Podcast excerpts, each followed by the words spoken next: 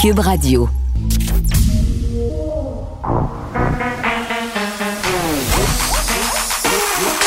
Elle a une opinion sur tous les sujets.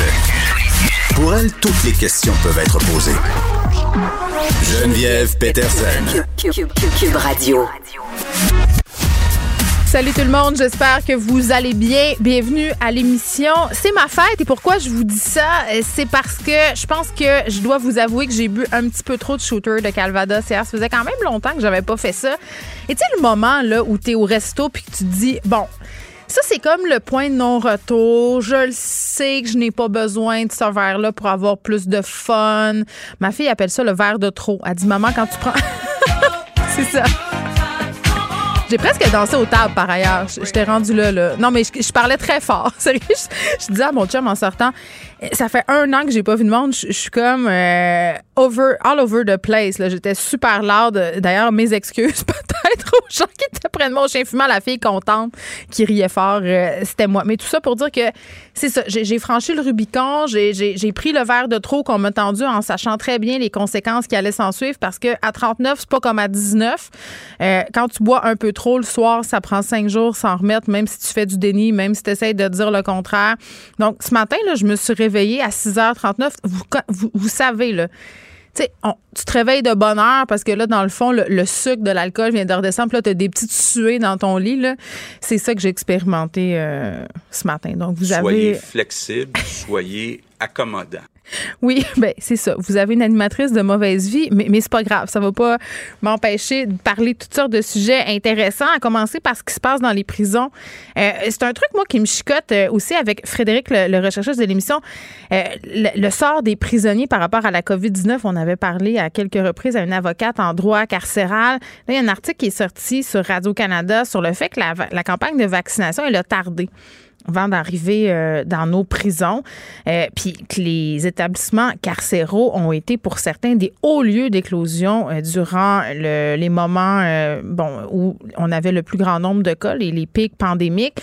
Il y a même des détenus qui en seraient morts. dans l'article de Radio-Canada, la sœur de l'un d'entre eux témoigne. Elle a vraiment l'impression qu'on a laissé, entre guillemets, mourir son frère de la COVID. Puis je sais que quand on parle des, prisonniers, le premier réflexe qu'on a, c'est de se dire, ben là, euh, on manquait du vaccin, euh, voir qu'on va aller vacciner des prisonniers en premier. Ces gens-là ont fait des crimes, ils sont en prison, c'est pas des bonnes personnes.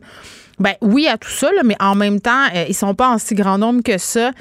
Et si c'est pour éviter justement une éclosion puis sauver des vies, là, je veux bien croire que ce sont des prisonniers, mais on a une certaine responsabilité quand on incarcère des gens. Ils sont en milieu fermé. C'était comme la, soupe parfaite pour que le virus puisse se répandre comme ça. Donc, on va parler avec Justin Piché, qui est criminologue, un peu plus tard à l'émission. Euh, évidemment, COVID, euh, un chiffre qui est quand même très, très, très encourageant moins de 200 personnes qui sont actuellement hospitalisées en raison de la COVID. Donc, tu sais, on sait, là, les hospitalisations, c'est un peu tout le temps un chiffre qu'on surveille. Euh, là, la tendance à la baisse se poursuit aussi euh, à ce niveau-là. Au niveau des cas, on en a un peu plus qu'hier, mais on est toujours sous la barre du 200, 153 nouveaux cas, aucun décès supplémentaire. Donc vraiment là, euh, ça va bien. Puis là, je commence euh, hier au resto la, la, discussion là parce qu'on était euh, bon à deux, à deux, mètres des autres clients, mais on se parlait un peu entre nous. C'est nouveau variant, là, le variant. Comment comment on l'appelle Je pense c'est le variant Delta. Il y a eu beaucoup de spéculations. Est-ce que la couverture vaccinale, ça va fonctionner? Là, ce qu'on sait, là, c'est que ça empêcherait 90% de se ramasser à l'hôpital si on attrape ce, variant-là. Mais il y a quand même beaucoup euh, d'inquiétudes avec tout ça. Puis, bon, hier, on parlait de la vaccination chez les jeunes, les 18-39. Là, c'est-tu les 18-39 ou les 18-34? Je pense que c'est les 18-39. Finalement, M. Dubé, hier, il se promenait dans ces Pour l'instant, euh, euh, il reste que c'est presque difficile à comprendre. Mais c'est difficile. Moi, je, en tout cas, là, je comprends que ceux qui ont en bas de 40 ans, disons ça de même, là, il me reste un an en passant pour, avant de passer dans l'autre catégorie. je, vais, profiter de chaque seconde. Mais, mais ceci dit, c'est ça. On se questionne encore à savoir euh, pourquoi on ne répond pas en si grand nombre que ça pour la vaccination. Le 170 000 personnes quand même qui restent on peut toujours prendre rendez-vous. Puis je rappelle au passage euh, que le fameux portail, si on a de la misère à s'authentifier, disponible à compter d'aujourd'hui pour recevoir la deuxième dose. Mais si je me fie à ce qui se passe sur les médias sociaux, paraîtrait-il que ça fonctionne pas si bien non plus à ce niveau-là. Plusieurs personnes qui éprouvent euh, des problèmes avec euh, le portail. Mais, revenons aux jeunes parce qu'on on va aller parler avec notre ami Benoît Barbeau qui est virologue. Benoît, salut. Bonjour, ça va bien? Ben oui, ben, ça va bien parce qu'on a des bons chiffres. Oui. Euh, c'est encourageant. On voit vraiment euh, la lumière au bout du tunnel. Puis là, je veux pas qu'on parle tout de suite du variant Delta, OK? je veux vivre encore dans le déni une couple de minutes. Là. Euh, je veux qu'on se parle des jeunes. Là, on dirait qu'on sait plus quoi faire là, pour encourager les jeunes à aller se faire vacciner. Jeunes adultes qui traînent de la patte, qui se pointent pas au rendez-vous, qui se sentent peut-être pas autant concernés que d'autres tranches de la population. Là, il y a du monde qui disent, ben peut-être qu'ils sont donnés des prix, des cadeaux, euh, ça se pointerait en plus grand nombre. On sait qu'aux États-Unis, ça s'est vu. Il y a des villes qui offraient une bière quand on allait se faire vacciner. Il y a même eu une Euh, de la vaccination, un prix d'un million euh, qui a été remporté par une dame, je crois. Mais là, ben, c'est pour vrai. Entre toi puis moi, par bas, tabac. Moi, c'est pas parce que tu me dis, moi, te donner un bang que je vais aller me faire vacciner. c'est vrai que le cadeau soit pas pire, tu sais. Non. Non, en effet. Je, ben, crois qu'il y a quand même en ce moment une énigme à savoir pourquoi cette tranche de la population ne se fait pas vacciner ou bien est-ce qu'elle a été hésitante. Alors, à savoir s'il y a probablement un aspect qui peut être dû à l'hésitation. Est-ce qu'à quel point ça contribue? Je crois que c'est quand même minime. Certainement, ils ont baigné un peu plus que les autres dans les certaines inquiétudes par rapport au vaccin d'AstraZeneca, aussi par rapport au à les problèmes de myocardite, parce qu'il y avait les jeunes adultes quand même qui étaient touchés par le vaccin Pfizer. Euh, ça, ça peut Je pensais que c'était les ados, ça, la myocardite. Oh non, non, il y a, quand même, ça peut, de ce que, ce que je comprends, ça va jusqu'à 24 ans. Donc, les analyses ont été un peu plus haut. Les ados sont touchés également, mais ça va aussi au-delà des ados que la fréquence de cas de myocardite est un peu plus élevée. Euh, mais autrement, il y a, j'ai on m'a posé la question hier et puis je peux vous dire c'est très difficile à savoir exactement ce qui se passe, mais d'être capable de les convaincre ou plutôt de les pousser vers mm. les, sites de vaccination, la, la, fameuse carotte au bout du, bâton, je crois que la, meilleure la meilleure euh, euh, la meilleure façon justement de les de leur proposer de se faire vacciner, c'est mm. ce qui ce qui s'en vient, vous savez, en d'autres mots, tout ce qui euh, tout ce, plan de match que le gouvernement nous a lancé qui vise à déconfiner, à nous mm. permettre de faire justement des activités qu'on veut, qui sont très désirées. Euh, eh bien, ça, en soi, ça passe par une vaccination qui est efficace et qui couvre euh, la, une grande proportion de, la population québécoise. Alors, moins qu'il y a des gens qui vont être vacciner, plus que le gouvernement va être hésitant à rouvrir, réouvrir, mm. continuer justement à, être euh, plus de relâcher les mesures. Et également, ben, plus qu'on risque d'avoir un problème à l'automne, euh, et on, écoutez, on ne doit pas s'en cacher, là. Il va en avoir sûrement une quatrième vague. Maintenant, cette quatrième vague-là pourrait être je sais, mais attendez, attendez, petite quand même. On, moi, nous, personne se, euh, prend panique lorsqu'on on voit les, les, cas de grippe qui augmentent à l'automne. C'est vrai. C'est un virus saisonnier. Alors, on doit s'attendre à ce que le nombre de cas d'infection va augmenter. Le virus ne va pas disparaître durant l'été, il va continuer à se transmettre, mais sûrement à moins niveau. Mm. Euh, il va y avoir probablement une augmentation, ou sûrement une augmentation à l'automne, mais maintenant, si vraiment on est encore, on a des problèmes au niveau de la campagne vaccinale, peu importe quelle tranche d'âge qui est considérée, ceux qui peuvent être vaccinés, c'est certain que le virus va être plus rampant et on va avoir probablement une situation qui pourrait être euh, plus complexe qu'elle devrait mm. l'être à l'automne. Vous parliez de la carotte et du bâton. Le Christian Dubé qui essayait un peu de, de, semer la compétition entre les jeunes jeunes et les jeunes. Si on veut, on sait que les 12-17, ils vont massivement. Moi, ma petite théorie là-dessus, là, c'est que les, les, les, les, ados, ils veulent pas revivre une année scolaire comme ils ont vécu. Ils veulent pas être privés de leurs amis. Alors que chez les 18-39, on a plus de liberté. Il y a peut-être des gens qui ont pris des largesses, c'est rien passé, se sentent pas trop concernés par la COVID. Donc, je sais pas quelle carotte on pourrait leur faire miroiter. C'est ça l'affaire. Beaucoup ont continué à vivre leur vie des 18 et 39 ans, il y a le côté invincible. Des, amis, on connaît des gens qui ont, probablement été infectés, ils n'ont pas eu de symptômes, donc tout va bien. Au niveau des 12 à 17 ans, quand même, 17 ans, donc il y a quand même une bonne organisation qui a été mise de l'avant. Donc, on a été dans les établissements scolaires. Il y a des, autobus scolaires qui ont, qui, ont, été organisés. Euh, à quel point, justement, les parents qui peuvent être en dehors de la tranche de 18-39 ans sont plus convaincants auprès de, leur, euh, de, leurs, de leurs enfants. donc, il y en a quand même, donc, du 12 à 17 ans, il y en a certains, évidemment, les plus jeunes ont, ont besoin d'une autorisation parentale. Est-ce que ça, ça peut jouer dépendamment, évidemment, de l'âge des parents?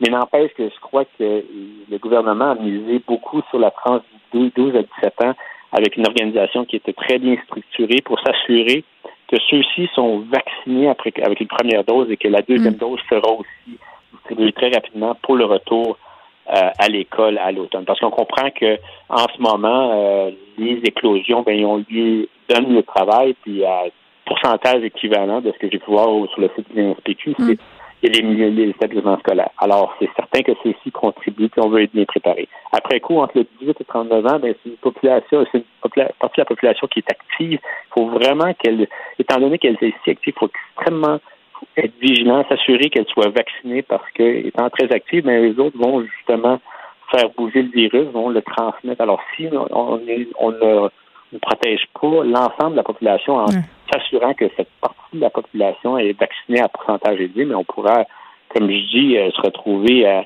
une situation qui est loin d'être désirable mm. à l'automne. Alors, il faut que ah, je crois que le gouvernement a besoin certainement de, les encourager, mais il faut que le message soit clairement passe euh, bien, puis qu'il faut vraiment aussi avoir le pouls, savoir exactement la mm. raison pourquoi il y a une certaine hésitation. on revient, on revient toujours à. Oui, allez-y. On, on, compare le, pourcentage entre 18 et 39 ans et les plus jeunes. Il n'y a pas une grosse différence. On parle de quelques pourcents. Alors, malgré le seul point, c'est qu'évidemment, les jeunes ont commencé un peu plus tard que les, les 18 à 39 ans. Donc, il y a comme un décalage déjà qui, qui se voit là. Alors, c'est vraiment un peu énigmatique. Il mm. faut vraiment essayer de corriger de la situation. Bon, euh, oui, puis on revient toujours à ce fameux euh, problème de communication, euh, puis comment communiquer le plus efficacement possible pour que les gens se sentent investis et se sentent, si on veut, on le dit, là, un effort individuel, individuel pour la collectivité, c'est un, un peu ça, c'est sur ce clou-là qu'on tape. Tout à fait ça. Bon, le Centre Bell, parce que là, ah! non, mais hier, c'était la grosse affaire, là. Euh, puis j'en ai parlé, le premier ministre qui semblait vouloir un peu s'ingérer dans les affaires de la santé publique en disant, bon, le Canadien a demandé d'avoir plus de partisans parce que là, au Nevada, on va avoir 18 000 personnes.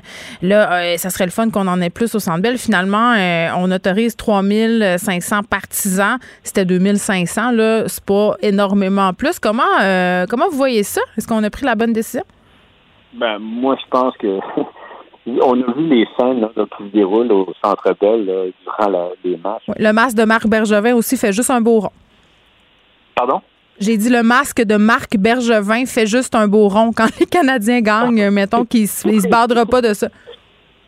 Mais, mais n'empêche qu'on voit que les gens, quand même, c'est sûr que l'ambiance est très festive. Puis comprends que, et je crois que les concessions sont, sont, sont ouvertes, donc je crois qu'il va y avoir aussi, sauf erreur de ma part, là, euh, donc l'alcool va être vendu, mais encore là, je suis toute réserve. N'empêche que vous savez, vous êtes dans un environnement festif, les mesures à ce moment-là, disons qu'on les respecte un peu moins, surtout quand évidemment le, le Canadien va compter.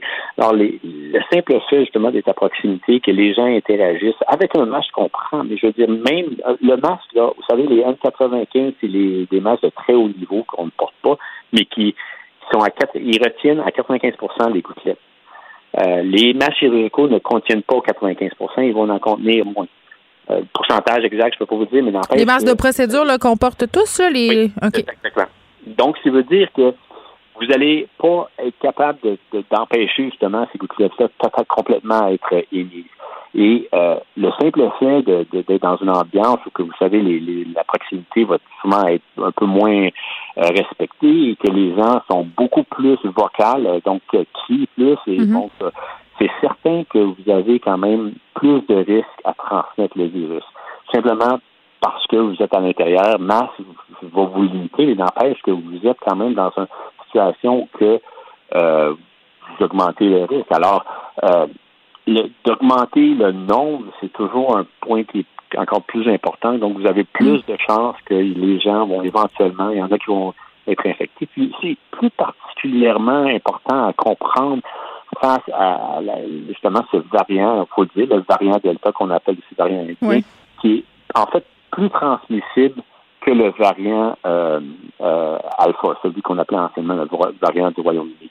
Alors, il faut, faut, faut, limiter énormément les contacts. le masque joue un rôle essentiel, mais mais, mais, vous savez. Oui, mais M. Barbeau, je m'excuse, je, vous arrête là, concernant le masque parce que moi, je, vois un peu qui est en train de se produire ce que craignait le docteur Arruda. Tu sais, le masque, là, puis je vais prendre mon propre exemple là, parce que je pense qu'on le fait tous. Tu sais, tu es dans un endroit il faut porter le masque. Tu le portes, mais là, tu le baisses pour boire. Tu le, tu le baisses pour manger. Tu finis par le manipuler. Euh, si tu cries parce que tu es au centre belle, euh, à un moment donné, le masque peut devenir humide euh, avec la bière mouillée. Fait que, à un moment donné, le masque, c'est un faux sentiment de sécurité. On l'utilise mal, la plupart d'entre nous. Oui, oui, c'est certain. Puis euh, souvent, on voit les gens aussi qui le portent au menton. Ben oui, puis sur l'oreille, puis avouez. C'est la meilleure chose, même si vous le remettez dans la, au, moment nécessaire. Euh, c'est certain que le masque a quand même le. Non, ce qu'il faut dire, c'est que le masque quand même a changé la, la, la, l'évolution mm-hmm. de la pandémie. Euh, lorsque le, son port a été essentiel à limiter la propagation du virus. Mais comme vous dites, donc, à un moment donné, c'est certain qu'on a le port lui-même ou tout simplement l'efficacité lorsque, par exemple, il y a, il y a de la sueur qui s'accumule, euh, il, y aura, il, y a, évidemment un changement de son efficacité. Mais même si ce changement d'efficacité est vraiment présent, le port du masque demeure quand même important. D'autres mots, vous allez peut-être pas aussi être optimal dans la rétention de ces liquides, vous allez en avoir moins, mais n'empêche que c'est une barrière qui, a son un impact euh, essentiel. Comme vous dites cependant, vous portez le masque, vous avez quand même un devoir de garder votre distance au maximum. Lavez vos mains, c'est toujours important. Mhm. Le masque va vous protéger, mais ça ne veut pas dire que c'est le seul élément qui nous permet justement de mhm. contrôler la transmission du virus. Il faut appliquer les autres mesures. Oui. Euh, ben je veux qu'on se parle en terminant. Là, on a fait brièvement allusion au variant Delta. Il y a plein des gens qui pensaient que c'était un nouveau variant. Ce n'est pas un nouveau variant, c'est un autre nom pour le variant indien parce qu'on ne veut pas stigmatiser euh, des pays en particulier. On s'est beaucoup inquiété de l'efficacité vaccinale sur ce variant-là. Là, on sait, je le disais, 90 euh, de chances d'éviter les hospitalisations, ce qui est quand même une belle protection. Est-ce que ça augure bien pour les futurs variants ou ça, ça veut rien dire? Mais, en fait, on ne le sait pas. Euh, euh, ce qu'on sait, ce qu'on voit, et ce qui est rassurant, c'est que les variants qui se sont développés à partir du virus d'origine, vous savez, comme je disais, les, variants, il y en a des multitudes. Donc, il y en a qui vont qu'on n'entendra jamais parler parce qu'ils sont aucunement efficaces. Mais les variants qui sont inquiétants, ceux qui deviennent plus transmissibles, qui prennent plus de place. Eh bien, il y en a eu, on doit se rappeler quand même qu'il y a celui du Brésil, celui euh, qui est le, de mémoire qui est le gamma, le bêta et, celui euh, de l'Afrique du Sud. Et là, maintenant, on a le variant Delta qui est en fait le variant indien. Eh bien, tous ces variants-là ont accumulé des modifications qui les rendent plus transmissibles et en laboratoire moins efficacement neutralisés par les anticorps chez une personne qui est vaccinée. Mais n'empêche qu'entre ce qui se passe en laboratoire et ce qui se passe sur le terrain, donc lorsque on est dans une campagne vaccinale, il y a quand même une différence. Il n'y a pas juste des anticorps dans la réponse immunitaire, donc il y a d'autres éléments. Mais ce qu'on comprend, ce qu'on voit, c'est, ce qui est important, c'est que ces trois variants-là qui ont à chaque, à chaque reprise ont créé certaines inquiétudes, et, je parle de ces trois variants-là, mais il y en a d'autres qu'on a entendu parler. Maintenant, on entend celui qu'on appelle le vietnamien, ils ont tous des modifications au niveau de la surface du virus qui pourraient les rendre moins facilement neutralisables. Mais en bout de ligne, ce qu'on voit, c'est que pour ce qui est de l'hospitalisation, pour ce qui est de la, même de l'apparition des symptômes, les vaccins actuels à deux doses demeurent extrêmement efficaces. Alors, extrêmement efficaces pour les symptômes et sûrement aussi très efficaces au niveau de notre probabilité de devenir contagieux si on est infecté. Alors, pour toutes ces raisons-là du monde, en tout cas, ça augure très bien. Les vaccins font, continuent à faire un travail exceptionnel et malgré l'apparition des variants, eh bien, les variants actuels, ceux qui mm. n'ont pas réussi, on pourrait dire, à contourner l'efficacité qui est encore, qui demeure extrêmement bonne au niveau des vaccins. Oui, puis je pense qu'il va falloir apprendre à vivre euh, avec la COVID qui ne va pas s'en aller, justement. On va trouver des, vaccins, tout ça, pour pouvoir se faire immuniser assez régulièrement, mais, mais ça ne va pas, justement, disparaître, là, contrairement à ce qu'on souhaiterait. Benoît Barbeau, merci beaucoup. C'est toujours un plaisir, euh, M. Barbeau, qui est virologue. Pour elle, une question sans réponse n'est pas une réponse. Geneviève Peterson. Cube Radio. Nicole Gibault est avec nous. Salut, Nicole. Bonjour Geneviève. Bon, écoute, euh, c'est un dossier dont on a parlé souvent toutes les deux, euh, la poursuite contre le site Dis son nom. Là, je fais un bref rappel. Dis son nom, commencé euh, l'été dernier dans le mouvement de dénonciation à tenir une liste où on avait le nom de présumé agresseur. au départ, c'était pas trop clair ce qui leur était reproché à ces hommes-là. Il y a des femmes aussi sur la liste, mais majoritairement, ce sont des hommes. Après, les listes sont réapparues avec une certaine gradation, là, 1, 2, 3 et euh, puis pour les gens qui se retrouvaient sur cette liste-là, évidemment, euh, ça pouvait avoir des conséquences assez dramatiques. Ils ont été poursuivis en cours euh, par un homme qui se trouvait sur cette liste-là. Et là, le jugement a été rendu par la Cour supérieure. Ça vient de tomber, là. Ça vient d'arriver. Oui, ben c'est ça. et juste avant, euh, je viens d'avoir la décision. Évidemment, j'ai pas, je suis pas passé à travers tout le détail parce que c'est quand même une très longue décision, mais je trouvais ça important parce que je sais que ça, ça intéresse tout le monde.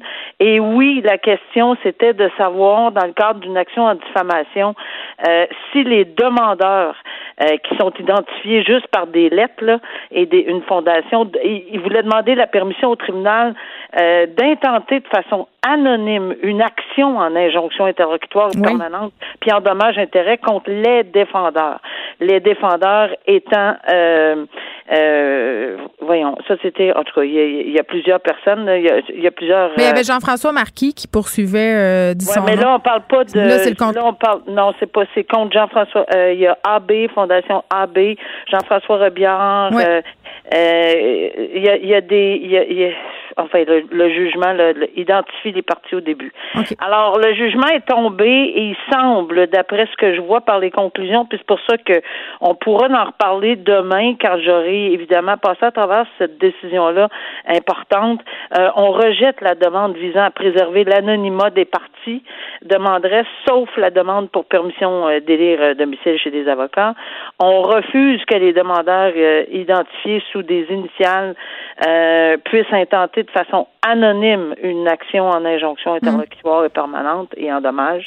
Ouais, et euh, bon, alors c'est de ça qui, qui va avoir. Euh, Juste pour m'assurer que je suis bien là, il y avait deux affaires là-dedans. Bon, les fondatrices euh, du site, Delphine Bergeron, elle, elle est sortie de l'anonymat, mais il y en a une autre qui demandait, bon, de, que son nom soit soit tenu secret là pour parce qu'elle se disait victime d'agression sexuelle et tout ça. puis il y a des gens qui demandaient de pouvoir poursuivre, dit son nom de façon anonyme. C'est ça que je comprends? Oui, c'est exactement OK, parce que c'est compliqué. Mais c'est très, oui, parce qu'il y a plusieurs actions. C'est ça. as tout à fait raison. Je me dis, le monde est peut-être bien mêlé, là. Mais je pense, en fait, si je peux résumer, il y a personne qui voulait dire son nom. l'action, ça s'appelle dit son nom. c'est ça. mais il n'y a personne qui voulait le dire, ni les demandeurs, ni les défendeurs. En tout cas, on va tout démêler ça, mais ici, tu as raison de le soulever. On parle de l'action où les demandeurs voulaient intenter une action hmm. contre les défendeurs qui ne voulaient pas se nommer, mais qui ont été obligés de se nommer. Bon, alors tout le monde va être obligé probablement de dire son nom à un moment donné. Ben, ça me surprend vraiment pas parce que des poursuites judiciaires devraient être, c'est public, là, à à moins de, de, raison exceptionnelle. Bon, alors on ira là dans le détail plus demain si tu veux bien. Tu vas te plonger euh, là-dedans ce soir, grosse soirée. Euh, le suspect dans le meurtre de Nathalie Piché qui est accusé de meurtre au deuxième degré, puis j'aurai l'occasion d'en reparler euh, tantôt à l'antenne de LCN. Là, quand même, encore une fois où on a une personne qui faisait de la violence conjugale, Nathalie Piché qui s'en était déjà plainte. là, il y a toutes sortes de détails qui commencent à sortir sur cette histoire-là. Là, Madame Piché qui se serait inscrite sur un site pour venir en aide aux personnes qui sont prises dans des mariages frauduleux. Donc, c'est quand même des informations qui sont importantes. Là. Oui, il y a des informations importantes. Puis ce qui m'a euh, beaucoup allumé ce matin quand j'ai lu le, du détail là-dessus, hmm. c'est que, bon, d'abord, premièrement, euh, le conjoint, M. Mouni, est accusé de meurtre au deuxième degré, euh, mais il avait été accusé en décembre, donc décembre 2019. Il faisait l'objet de d'accusations sérieuses. Voix de fait, sur madame. Mhm. Menace de, de mais c'est pas des menaces de mort, je pense qu'on parle de menace de brûler son appartement, mais ça fait partie des menaces dans le même article au code criminel euh, et séquestration. ce qui est arrivé en février, ce que je comprends, c'est qu'en février, mi-février de cette année, euh, il a été acquitté, pas acquitté parce qu'il n'y avait pas de preuves, pas acquitté. Ben oui, d'une façon, mais c'est plus technique que ça. C'est que on aurait euh, changé le tout, si on me permet le, cette phrase-là, pour un 810. C'est le fameux 810 qui est un, une espèce de contrat que les parties s'engagent devant le tribunal, à mhm. garder la paix, de pas se, de, de, de pas faire ci, de pas faire ça, mais et, et, et de respecter l'un et l'autre. On s'en est parlé souvent de ça, toi puis moi là. Oui, mais ici, ici, ce qui est et là, c'est là que l'alarme sonne. Juste avant d'arriver au 810. Euh, il y a également des informations qui me viennent à l'effet qu'il y aurait eu des demandes à la Cour, et ça, j'étais, j'en ai vu beaucoup dans ma carrière, mhm. entre décembre 2020 et aujourd'hui, il y aurait eu, avant le 810, demande d'alléger les conditions. Qu'est-ce que ça veut dire, les conditions de remise en liberté? Tu sais, ne pas entrer. D'habitude, là, en matière de violence conjugale, il n'y a aucun contact qui est permis, c'est ce que le tribunal ordonne. Mais, dans les mois, dans les semaines, pour des raisons personnelles, et ça, on en est revenu souvent, qui mm. appartiennent. On sait comment ça fait. Ben oui, c'est ça.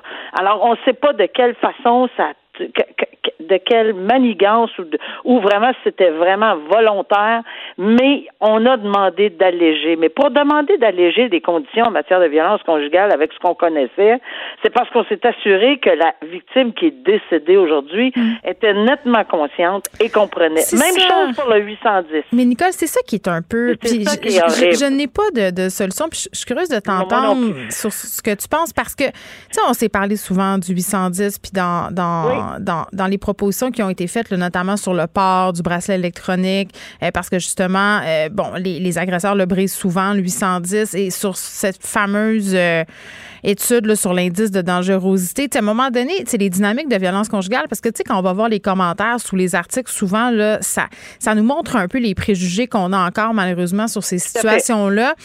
des gens qui disent, ben oui, mais Caroline, tu sais, il y a bas, pourquoi qu'elle s'en va pas? Qu'est-ce qu'elle fait encore là? Tu sais, je lis le témoignage de son ami à Mme Pichette qui dit que euh, cet homme-là en question avait la bonne chanson pour qu'elle le reprenne toujours. Eh à un moment donné, est-ce que légalement, on pourrait protéger les victimes de violences conjugales contre elles-mêmes? Je veux dire, même si elle, a veut le reprendre, je sais pas, moi, mesurer l'indice de dangerosité de cet homme-là, comment on pourrait s'y prendre? Ça serait, ben, je pense que c'est compliqué là, avec la loi. C'est très, très compliqué. Puis, puis empêcher quelqu'un, un adulte au Canada, de voir, on n'est pas, on peut pas, on, l'a fait avec la, loi sur la santé publique, mais il n'y a pas de confinement obligatoire. Là, on peut pas faire ça. Ça n'existe pas, ce genre. Par contre, par contre, euh, dans les, tu sais, c'est quand même, euh, on lève des drapeaux, là. Ça. On lève des drapeaux euh, que cet homme-là qui euh, tu sais, comment dire, euh, pour l'avoir, je répète, pour l'avoir vu souvent, des mises en garde euh, personnellement, je l'ai fait euh, avec les yeux de biche là que je, s'il vous plaît, voulez-vous euh, écoutez-moi, je suis la dernière ben, pas moi, moi Nicole Gibault, mais moi tribunal, moi juge là, euh, tu sais faites attention, voulez-vous y penser, voulez-vous suspendre quelques minutes? Parce que vous savez que si c'est terminé, vous témoignez pas, je dois quitter. Et c'est exactement ce qui est arrivé. Alors voix de fait menace de brûler quelque chose, son appartement, je crois et séquestration. Il a été complètement acquitté. Mais ça, on ne peut pas aller dans le cœur et dans la tête de quelqu'un qui dit Madame la juge ou Monsieur le juge, c'est ce que je veux. La couronne non plus. Mm. On a beau dire, c'est épouvantable de faire signer des 810. Euh, c'est, mais là, dans un cas comme ça, c'est peut-être même une petite mini protection.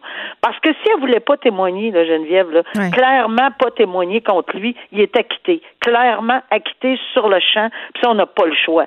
Mais la couronne a, dit, a probablement négocié avec la défense. Mais on peut avoir un 810 au moins? Ça change rien. Mais quelqu'un qui décide de tuer quelqu'un, 810, petit contrat individuel entre les parties, ordonnance de la Cour, sévérité, les yeux, Mais les s'en sac, surtout se suicide après, là, on s'entend-tu?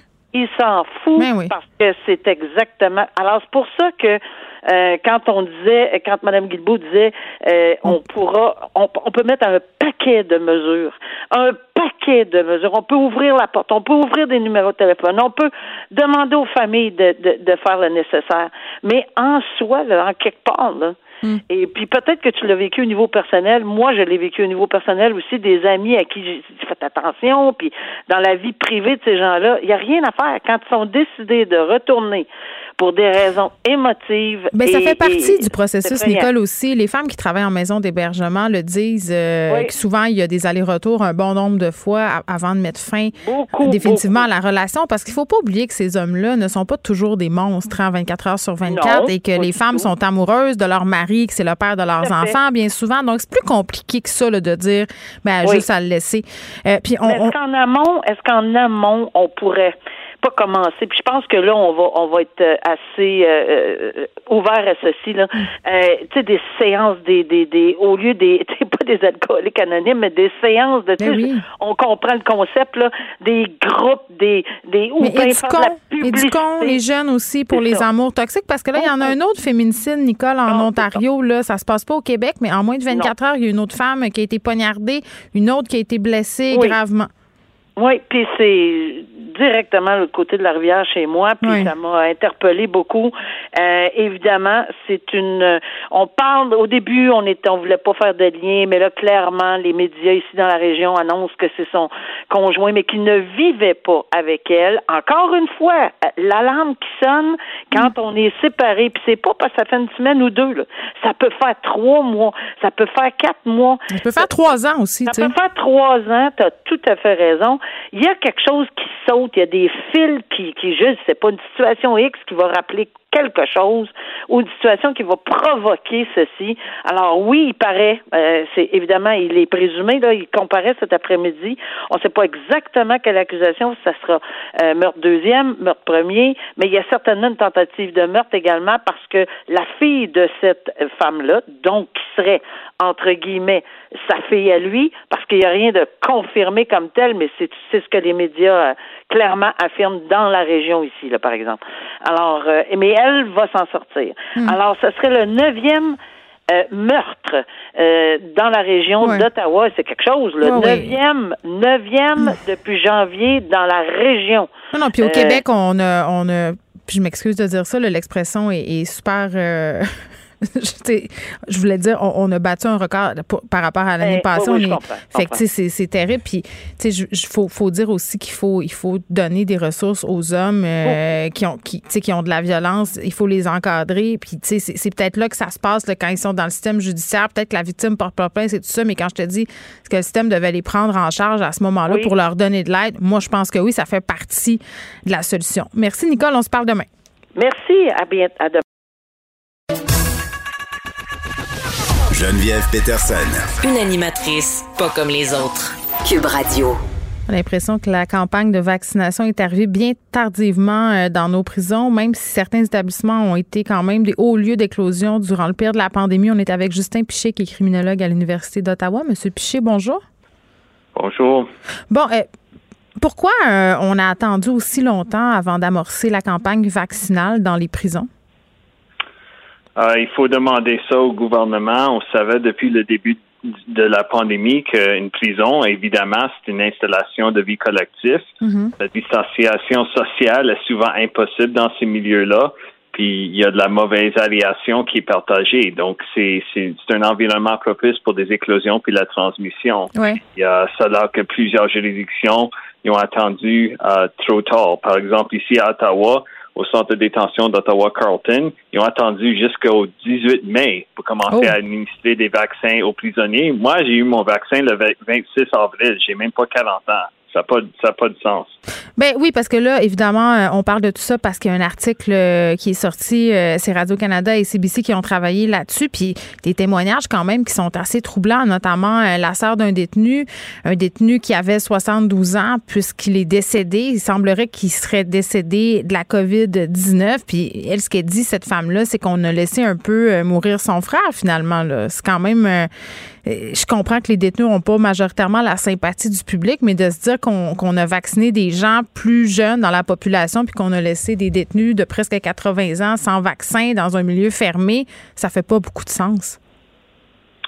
Sais dans, dans le cas de um, Monsieur Langevin, euh, qui, qui a été euh, qui est décédé à l'intérieur de la, prison à Montréal, à Bordeaux, euh, durant la première vague, um, les vaccins n'auraient pas l'aidé, mais um, qu'est-ce que sa famille dit depuis cette troisième vague, c'est mm-hmm. où sont les vaccins pour sauver d'autres rebelles Langevin? Puis il faut il faut se poser la question parce que si on ne réussit pas à vacciner le monde à l'intérieur, si on ne réussit pas à, utiliser des alternatives à l'enfermement pour réduire le risque de COVID-19 à l'intérieur des murs, puis réduire le nombre mm monde de gens qui pourraient être affectés par ça, euh, ça pourrait continuer derrière les murs, puis également en dehors des murs, euh, puis euh, nous risquons une quatrième vague. C'est aussi simple que ça. Oui, puis vous avez raison de le souligner là, que cet homme-là en question est décédé pendant la première vague. Puis c'est intéressant euh, de le souligner parce qu'à ce moment-là, il y avait quand même euh, des détenus. Puis je parlais à une avocate en droit carcéral à l'époque de tout ça qui demandait d'être relâché parce que le risque d'attraper la COVID-19 à l'intérieur des murs était trop grand.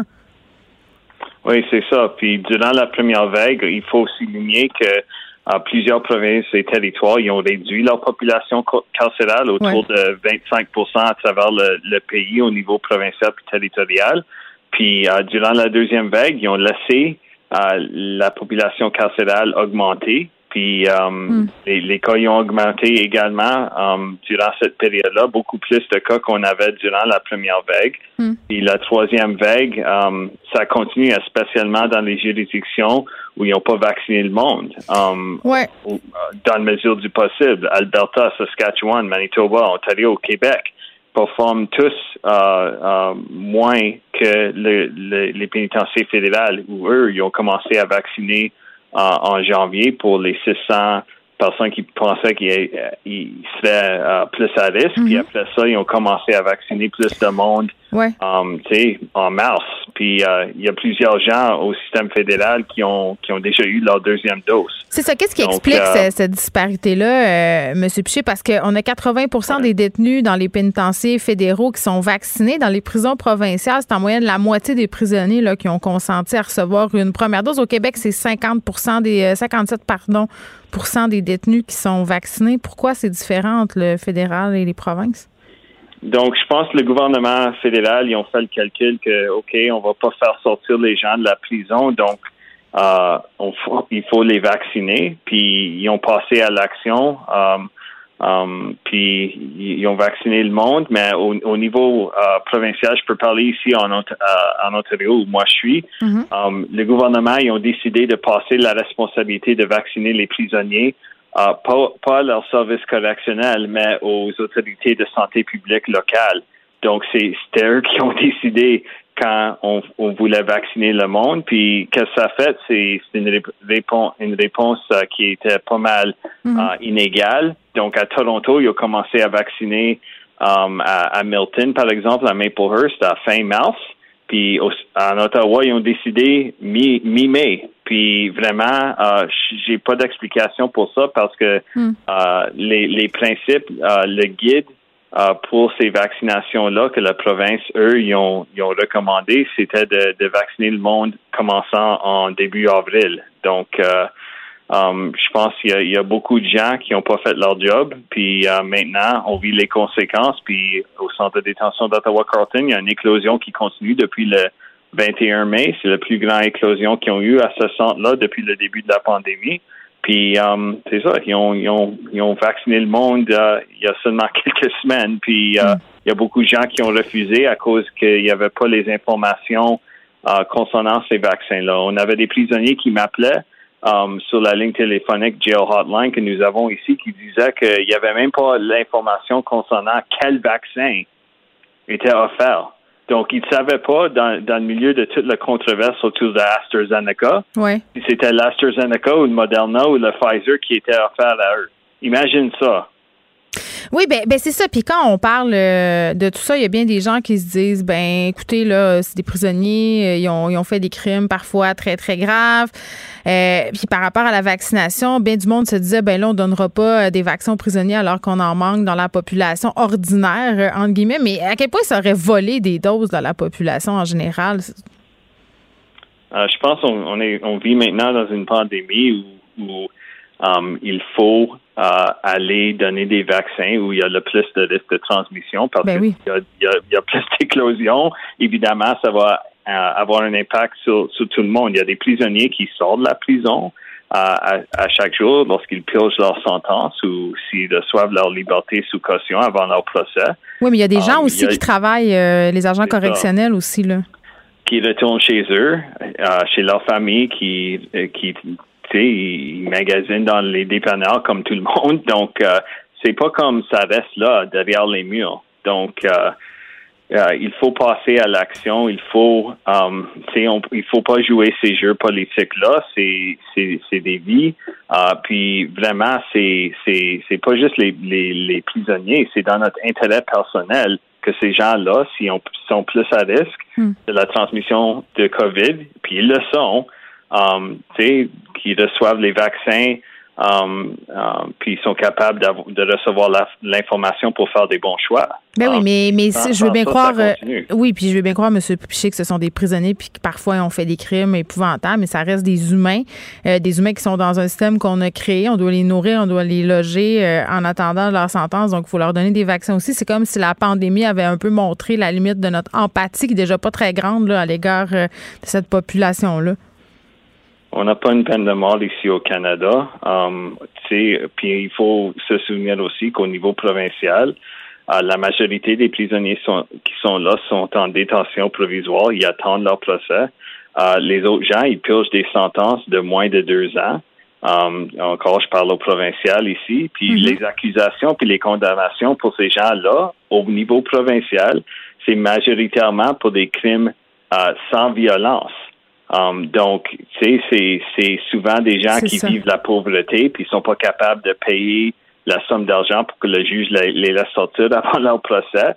C'est des gens qui ont euh, des fois um, des troubles de consommation de drogue ou des troubles de santé mentale, puis ils se font criminaliser parce qu'ils sont plus visibles dans la communauté parce par exemple, ils n'ont pas de logement. Hmm. Um, tu sais, si moi, si moi je prends la drogue chez moi à la maison, la police euh, s'en fout, mais si, si euh, si quelqu'un fait ça sur la rue au centre-ville, au Québec ou à Ottawa, ils vont se faire prendre puis ils vont se retrouver en prison. Moi, non. Donc, il faut, il faut se souvenir que ces gens-là, au niveau provincial en particulièrement, c'est des gens euh, qui ont été euh, marginalisés. Puis, euh, oui, il y a, y a, des gens qui ont fait des mauvaises choses dans la vie. Il y en a qui sont en prison, puis il y en a qui sont pas. Ben exactement, vous avez complètement raison, Justin Piché. Merci beaucoup, criminologue à l'université d'Ottawa. On se parlait de la vaccination à l'intérieur euh, des pénitenciers fédéraux, les prisons provinciales aussi. Il y a une disparité entre les deux. On a attendu très très longtemps aussi avant de débuter campagne vaccinale auprès des détenus. Radio. Vous écoutez Geneviève Peterson. Cube Radio. Une étude qui va être menée que je trouve très, très intéressante. Je vous ai souvent parlé euh, des agressions sexuelles dans le milieu universitaire, des relations parfois problématiques entre les profs euh, et leurs élèves. Et là, la chaire de recherche sur les violences sexistes et sexuelles en milieu d'enseignement supérieur invite euh, les gens à leur partager leur témoignage pour cette nouvelle étude sur les violences sexuelles à l'université. On est avec Ludivine Tomasso, qui est coordonnatrice. bonjour, Madame Tomasso. Bonjour. Bon, euh, quels sont les objectifs de cette étude-là que vous vous apprêtez à mener? Là? Dans le fond, euh, il y a eu une nouvelle loi qui est passée au Québec en 2017 avec des changements dans les universités. Oui. Euh, nous, notre étude, c'est vraiment comprendre comment ça se passe quand les personnes parlent d'une situation à leur université. Oui.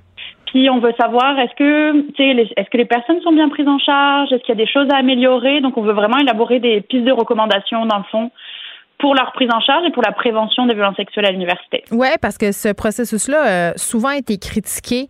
Euh, les étudiantes l'ont souvent remis en question, le fait de devoir se présenter à tel endroit pour porter une plainte contre un professeur, de devoir raconter tout ça. Ça avait l'air de rouler carré un peu, pardonnez-moi l'expression. Euh, là, là, vous voulez faire des recommandations, mais vous, vous cherchez des témoignages. Pourquoi vous avez besoin de témoignages? C'est vraiment important pour nous de comprendre comment les gens se sentent dans ce processus. C'est pour ça qu'on veut récupérer des témoignages, on veut comprendre comment ça se passe concrètement pour les personnes. comment elles se sentent, est-ce qu'elles se sentent accueillies, validées, bien accompagnées, ou justement elles se sentent pas comme ça? Donc, euh, c'est vraiment important pour nous de recueillir la parole des personnes directement parce que on travaille autour de, de mm. pour notre campagne, c'est ton histoire peut tout changer parce que tu sais, chaque histoire est importante. OK, mais est-ce que vous êtes à même de me dire, euh, par exemple, si moi je suis étudiante dans une université et que je suis euh, bon dans une situation où il y a eu des comportements euh, sexistes ou sexuels problématiques à mon endroit, c'est quoi le chemin que je dois parcourir en ce moment là, si je veux faire une dénonciation à mon établissement d'enseignement? Comment ça se passe? En fait, il y a des bureaux, ça porte un nom différent dans chacune des universités. Là, avec la loi qui est passée en 2017, maintenant les, les universités québécoises sont ont l'obligation d'avoir des bureaux qui s'occupent de ces plaintes-là. Euh, donc, euh, il faut contacter le bureau euh, euh de, harcèlement, de lutte contre le harcèlement. Mhm. Euh, donc là, vous allez être accueilli par un ou une intervenante qui va vous accompagner dans votre processus. Vous allez avoir le choix soit de porter une plainte formelle, soit de suivre un chemin informel. Donc, il y a tout un ensemble de, de d'accommodements qui peuvent être mis en place pour la personne. Puis le, choix revient à la personne de, de faire de faire ce cheminement-là. OK. Qu'est-ce que ça prend? qui peut participer à votre étude? En fait, on cherche des personnes qui, qui ont vécu euh, du harcèlement sexuel, de la violence sexuelle à l'université, puis qui ont parlé de la situation depuis 2019. Euh, 2019 parce que c'est là où les changements ont été faits au niveau institutionnel. Mm-hmm. Euh, puis euh, c'est pas obligé d'avoir porté une plainte formelle à l'université parce que parfois on va aller parler à un, professeur ou une professeure, à son syndicat, euh, à, une, à, une, association étudiante, puis la, la, démarche se termine ici. C'est que nous, on veut vraiment parler à tous les trajectoires qui peuvent arriver à l'université. Mais il faut en avoir parlé à quelqu'un. Oui, exactement. OK. Euh, puis on parle de quel type de comportement exactement? Parce que, bon, quand on parle de violence sexiste et sexuelle, c'est assez large, là. Oui, c'est ça. Euh, c'est sûr que tu sais, on a, on a l'impression parfois que c'est très clair. Oui, c'est euh, vrai. Nous, on a une définition euh, assez large de ce qui constitue une violence, du harcèlement et des violences sexuelles. Oui. C'est que c'est tout propos, comportement, attitude à caractère sexuel, mais non désiré par la personne qui le reçoit. Fait que ça peut être des blagues, ça peut être des propositions à répétition, ça peut être des attouchements, ça peut être des tentatives d'agression sexuelle aussi. Euh, ça peut être de la coercition sexuelle. La coercition sexuelle, c'est euh, quand on va faire des menaces ou de la manipulation en échange de faveurs sexuelles.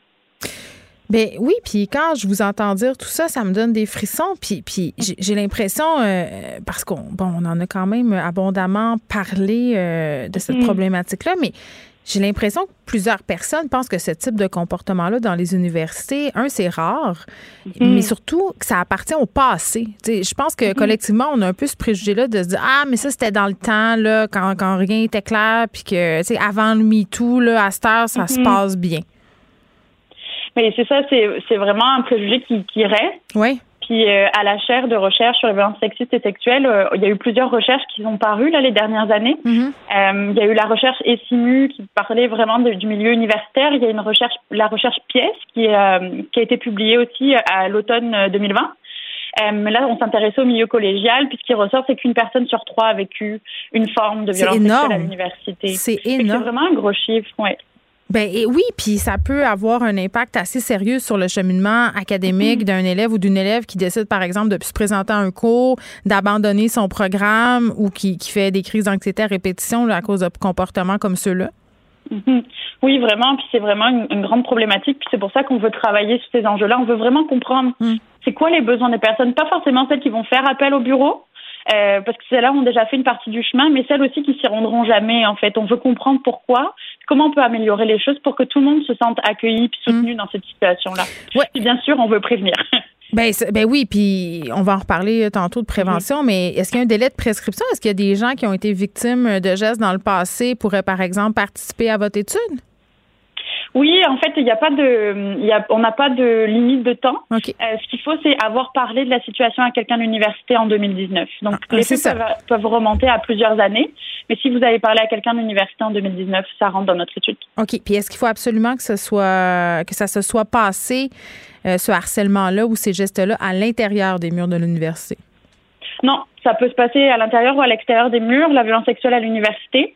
Mm. Euh, nous, pour des raisons euh, liées aux politiques dans, euh, institutionnelles, il faut que la violence ait été commise par une personne qui appartenait à la même université, parce que sinon les, universités peuvent ne pas intervenir à ce moment-là. Non, non, puis il y a des histoires complètement folles. Moi, je me rappelle, j'avais un prof, un prof, je nommerai pas son nom, qui appelait les étudiantes le soir après avoir bu un peu trop de vin mm-hmm. pour leur faire du dirty talk ou des propositions, euh, c'était même pas voilé, là. C'était complètement euh, explicite et, tout le monde le savait, là. Ça, se parlait, mm-hmm. puis, puis ça, se passait au vu aussi des départements. J'ose croire que les choses ont changé aujourd'hui. Euh, est-ce que ces données-là que vous allez ramasser là, pourraient, par exemple, aider les universités à agir, à se doter de politiques claires? Puis, tu sais, je voulais qu'on parle aussi un peu de prévention. Comment on fait pour prévenir ça? c'est ça, c'est vraiment important. Nous, à la chaire, on travaille sur ces différents volets-là, à la fois, c'est documenter, euh, le phénomène, l'ampleur aussi des phénomènes, comme, comme vous m'avez posé la question. Parfois, on a, on a tendance à sous-estimer euh, ce qui se passe à l'université et à banaliser aussi la violence, certaines mhm. formes de violence comme les propos, les blagues à répétition. Parfois, on va se dire, OK, mais c'est pas si grave que ça, alors que ça fait partie des formes de violence sexuelle. Puis on travaille aussi à la prévention. C'est pour ça que notre recherche est vraiment importante parce qu'on mhm. veut pouvoir outiller les universités, puis pouvoir changer les choses si les choses se passent pas de la bonne manière c'est qu'on veut accompagner aussi, faire des pistes de recommandations autour de ces enjeux-là parce que c'est vraiment, c'est vraiment important. Mais oui, dites-moi, Madame Thomaso, si on veut participer, on se rend où? Euh, vous pouvez vous rendre sur le site euh, de la chaire. Donc, c'est la chaire sur la violence sexiste et sexuelle en milieu d'enseignement supérieur. On a un, long, un, nom assez long. Oui. Euh, sur notre page Facebook ou Instagram également, vous allez retrouver toutes les informations pour pouvoir participer à notre recherche. Bon, la chaire de recherche sur les violences sexistes et sexuelles en milieu d'enseignement supérieur, je le répète, parce que c'est vrai que c'est assez long pour ceux qui n'ont pas suivi Ludivine Thomaso. Merci, qui est coordonnatrice d'une nouvelle étude sur le harcèlement et la violence sexuelle dans les universités. Geneviève Peterson. Elle réécrit le scénario de l'actualité tous les jours. Vous écoutez Geneviève Peterson. Cube Radio. Le, le commentaire de Luc La Liberté, une vision américaine, pas comme les autres. Bon, Luc, une chance que tu es là pour m'expliquer qu'est-ce qui se passe entre Joe Biden et Vladimir Poutine, parce que ça fait des jours qu'on en parle, rencontre sous haute tension, tout le tralala. Puis là, je regarde les photos, ils ont l'air de vivre une bromance, les deux ont le sourire fendu jusqu'aux oreilles. Qu'est-ce qui se passe, là? Ils se sont redécouverts, ils sont devenus... C'est quoi? Écoute, euh, on échangeait avant l'émission, on a vu les journalistes, certains journalistes, on, parle des journalistes russes et américains, euh, qui étaient prêts d'en venir euh, au coup. Donc, on, a, ça a chuté, ça a bougé, on sentait beaucoup de tension. Finalement, au sortir de cette réunion-là, de part et d'autre, euh, on ne fait pas d'annonce particulièrement spectaculaire, mais je pense qu'on a accompli ce qu'on voulait faire. Les, la barre était très basse. Hein, oui, ça c'est vrai. voilà, au niveau des attentes. Donc, de voir les deux hommes se, se quitter, euh, on dit que le discours a été ferme de part et d'autre. Il n'y a pas eu de grandes concessions. Mais ce qu'on avait en tête du côté américain, en tout cas, c'était au moins euh, d'abord un de que Joe Biden mette le pied à terre pour dire euh, ben, vous n'aurez pas droit, M. Poutine, à une passe gratuite comme c'était le cas sous Donald Trump. Il n'est pas question que je valorise votre position avant celle de mes services de renseignement ou qu'on ferme les yeux sur les tentatives d'ingérence euh, donc, il, y avait ce, ce, jeu-là, euh, cette espèce de pièce de théâtre, le jeu un peu théâtral auquel on s'est livré. Mm-hmm. On sort les muscles, le ton est ferme. Euh, en même temps, les attentes, moi, ce que. Mais attends, Luc, on, aurait dit, sérieusement, on aurait dit un pré-gala de boxe, là. Tu sais, quand les deux boxeurs s'envoient être dans les médias. Mais là, je voyais deux hommes, tu sais, qui avaient, pour vrai, je vais utiliser un vocabulaire de croissance personnelle, là. Ce qui est sorti de leur rencontre, c'est des beaux mots comme personne constructive, euh, on est conscient, on essaie de comprendre l'autre. Donc, c'est un couple qui essaye de divorcer ou c'est deux leaders de pays qui sont en guerre? J'aime, j'aime beaucoup, beaucoup ta comparaison parce que c'est un peu ça. Puis dans le langage diplomatique, ben, c'est le, maximum de rapprochement qu'on pouvait euh, espérer d'une première rencontre. C'est ça. Donc, quand je disais qu'il n'y a pas eu d'annonce spectaculaire, c'est que euh, Vladimir Poutine n'a pas dit, écoutez, on fait de l'espionnage, nous, ou encore on a fait des tentatives d'ingérence. Euh, on n'a pas fait de grandes déclarations sur le nucléaire ou sur l'Ukraine ou même sur Navalny, qui est un, détenu considéré comme un prisonnier politique du côté américain. Alors, M. Poutine dit non, il, a tout simplement désobéi à la loi chez nous, puis il fait partie des autres prisonniers. Il n'est pas différent des autres à mes yeux. Par contre, dans les gestes significatifs. Mais attends, attends, excuse-moi, je ne veux pas t'interrompre, mais sur Navalny, on, a, quand même dit euh, qu'il y aurait peut-être certains compromis. Peut-être que ça ne vise pas celui-là en particulier, mais sur euh, un éventuel échange de prisonniers. En tout cas, moi, je comprends qu'il y avait une relative ouverture. Là. Voilà, donc c'est là aussi on, on, garde les canaux de communication ouverts. Et ce que j'allais ce que j'allais dire qui est en lien avec ça, c'est qu'au moins euh, on, retourne nos diplomates, nos ambassadeurs euh, dans, le pays, dans, l'autre pays. Donc, en, signe d'opposition, pour bien marquer la rupture de dialogue, chacun avait rapatrié son, son premier diplomate, son ambassadeur. Donc, on remet ça sur le tapis. Alors, euh, est-ce qu'on peut, est-ce que Joe Biden peut dire, lui, côté américain, mission accomplie sur toute la ligne? Je pense que l'idée, c'était de montrer qu'il était ferme, de reprendre un certain dialogue, et Biden a intérêt à le faire. Ce que M. Biden veut, c'est stabiliser le jeu de la Russie le plus possible que M. Poutine espère en échange, bien entendu, c'est justement que le président américain va continuer à lui parler, mhm. parce que c'est en ayant, même indirectement, l'appui des Américains que Vladimir Poutine se fait inviter à la table ben des grands pour les négociations constamment. C'est un, bébé gâté, il faut juste lui donner de l'attention puis il est content. C'est ben, assez simple. Et, pour, et pour la Russie, euh, on, peut comprendre un certain attachement ou une certaine admiration à l'endroit de M. Poutine. C'est un stratège qui est très déterminé. On le sait qu'il ne recule devant rien. Donc, dans son pays, on appuie des politiques de Vladimir Poutine parce qu'il replace depuis des années la Russie sur la carte comme joueur important, comme puissance significative. Mm-hmm. Il a été particulièrement habile. Donc, c'est ce qu'il espérait, lui, d'une rencontre avec Joe Biden. C'est la raison pour laquelle il joue les durs et qu'il est dur très, très souvent. M. Biden devait répondre à ça. Donc, ça, a été le goût euh, de boxe, hein, ou peser avant le match. Euh, mais il y a eu effectivement cet épisode de croissance personnelle. Je retiens l'image, j'ai bien aimé. Non, mais c'est tellement ça, là. Je veux dire, euh, c'est terrible. Mais OK, fait que dans le fond, puis ils n'ont pas parlé de la fois où M. Biden a traité l'autre d'assassin. On a fait comme dans une bonne vieille famille traditionnelle. On a balayé ça sur le tapis, puis on a fait à croire que tout va bien. C'est un peu ça, finalement. Ben, ça, fait presque triste à dire, et c'est, ou à tout le moins, en tout cas, c'est très cynique, mais euh, je pense que ça fait partie du jeu. Poutine, il va, euh, il est euh, sur la scène internationale, il se comporte régulièrement comme ce qu'on appelle un bully, hein, le, costaud de la cour d'école. Tant et aussi longtemps qu'on va le laisser avancer, il va pousser. Il va prendre tout le terrain qu'on lui laisse. Donc, il s'attendait à ça. Et tu remarqueras les pics à venir. Euh, M. Poutine ne rate jamais une occasion d'embêter les présidents américains. Il l'avait fait avec Barack Obama.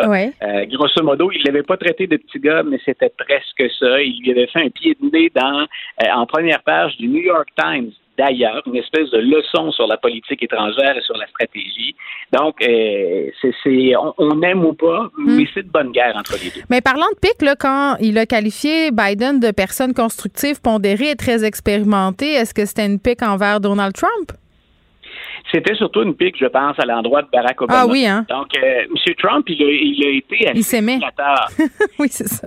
oui. Donc, M. Trump, je pense qu'il a, il a été assez flatteur à, son endroit en disant, ben oui, c'est peut-être un personnage un brin excentrique, mais c'est quelqu'un qui est assurément très intelligent et très habile pour être parvenu au sommet alors qu'il est à l'extérieur euh, il était à l'extérieur de la scène politique. Il n'avait pas été politicien avant la présidence. Bien sûr, M. Poutine, il se devait de faire ça parce qu'il a eu droit à quatre années sans être embêté ou sans avoir eu de répartie forte ou ferme. Euh, M. Trump l'a laissé patiner ou jouer comme il le voulait ou comme il le souhaitait. Donc, quand, il, quand la Russie interfère dans la campagne 2016, Vladimir Poutine, on ne peut pas dire c'est lui qui fait élire Donald Trump. Mais je pense que considérant l'investissement qu'on avait fait dans l'ingérence, euh, il y a eu un retour sur l'investissement au-delà des attentes de Vladimir Poutine qui, bien souvent, devait sourire devant l'absence de commentaires ou encore devant les commentaires élogieux de Donald Trump. Bon, tout est bien qui finit bien pour le moment. On va continuer. Euh... Premier, écoute, c'est une première rencontre, reprise de, de, de, contact. On verra. C'est la first date, hein, le premier, le premier regard. oui, mais je rappelle quand même que ce sont les deux euh, puissances nucléaires mondiales, la Russie et les États-Unis, donc on a tout intérêt à ce qu'ils s'entendent. Euh, bien sûr. Un important vote, faudra surveiller euh, ce vote bipartisan là, sur l'esclavage dans les prochains jours. Écoute, ça, c'était, il y a une première étape qui a été franchie. C'est-à-dire qu'au Sénat, on avait euh, tenté de, passer la, mesure ou la loi euh, en 2020, puis il y a un républicain qui s'était objecté. Donc, on refait le coup cette année. Sur quoi s'est-on entendu de façon unanime. Donc, il faut préciser, à une époque où on parle de polarisation politique, républicains et démocrates ont accepté de faire du 19 juin, ce qu'on appelle le Juneteenth en anglais, on a accepté au Sénat de faire du 19 juin euh, un congé férié aux États-Unis pour souligner ou pour marquer la fin de l'esclavage. La date, pour nos auditeurs, la date du 19 juin, c'est le moment où les esclaves de Galveston au Texas apprennent qu'ils sont libres.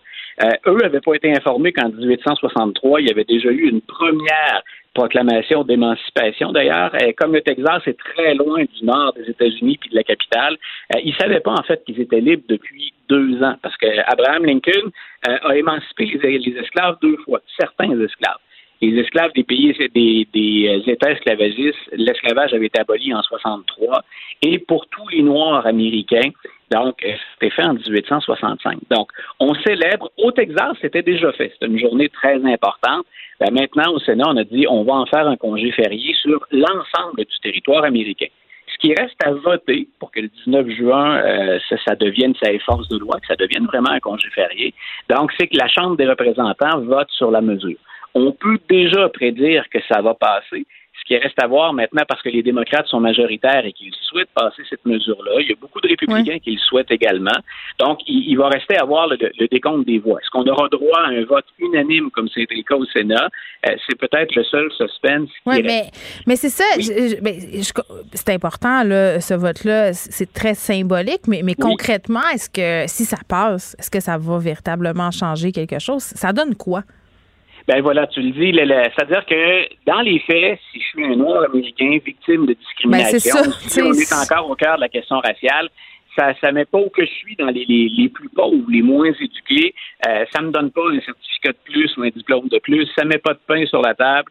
Euh, j'ai pas moins de discrimination face à la police dans certaines villes américaines, mais que symboliquement, et là, encore là, on peut être cynique parce que la guerre de sécession, c'est 1865, on est loin, mais que symboliquement, le pays reconnaisse euh, avec un, congé férié une date précise, la fin de l'esclavage, c'est d'inscrire vraiment quelque part dans la mémoire, hein, c'est de reconnaître ce qu'on appelle souvent le péché originel aux États-Unis, qui a été le développement de l'esclavage dès la période coloniale. Mais ça commence là. Oui, oui, voilà. Écoute, d'ailleurs, les, premiers Noirs, ça aussi, il y a tout un cours d'histoire à faire autour de ça, mais les premiers Noirs qui débarquent aux États-Unis sont libres. Euh, c'est quand on va comprendre l'intérêt, puis quand il va y avoir la nécessité, qu'on va ensuite réduire en esclavage. Mais les premiers Noirs qui débarquent aux États-Unis sont libres dans les, colonies américaines. Donc, et on le fait sciemment ensuite. Puis, il y, a, quelque chose de particulier avec l'esclavage aux États-Unis, puisque l'esclavage avait été pratiqué ailleurs, puis à d'autres périodes c'est carrément ce qu'on inscrit dans la pratique de l'esclavage aux États-Unis, c'est une hiérarchie des races. Donc, on, ne va pas euh, condamner, par exemple, un ennemi, quelqu'un qui, dans la défaite, devient notre esclave. Ce qu'on voyait avant puis dans l'Antiquité.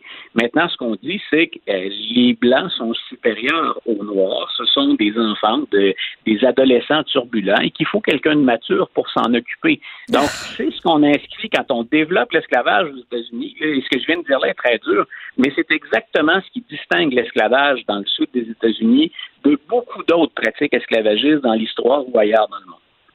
Ah oui, puis tu quand tu dis ça euh, brutalement comme ça, il faut se rappeler, ça, fait très très longtemps, mais ces, ces relents colonialistes-là sont, sont, encore très très présents dans l'esprit de certaines personnes. Là. Puis par ces, ces votes-là, ces gestes symboliques-là, c'est de marquer clairement que l'État marque clairement, que le pays marque clairement que c'est inacceptable et surtout que c'est terminé. C'est ça qu'on veut dire. tu sais. Oui, et tu vois, et la, lutte là où la, lutte en est rendue en 2021, et soyons clairs, c'est triste qu'on ait encore à lutter, mais des, véritables racistes, des suprémacistes blancs comme ceux que j'ai évoqués à l'époque, à une autre époque, celle de la mm. période de l'esclavage, c'est marginal aux États-Unis. Mais il faut vivre avec le leg, avec les héritages. Ben, t'as ça, euh, tu as ça dans un bar, Luc, puis j'ai envie de te dire, parce qu'on en parlait l'autre fois, je, je parlais de gestes symboliques, puis qu'est-ce que ça va donner concrètement. Il y a aussi beaucoup d'hypocrisie. Les républicains, par exemple, ceux qui vont voter, là, euh, dans certains États, ils ont travaillé pour réduire le vote des minorités. Je veux dire, c'est comme... Voilà, ben tu vois, c'est-à-dire que c'est pour bien montrer à quel point, des années plus tard, c'est devenu pour tout le monde comme inconcevable qu'on ne fasse pas ça.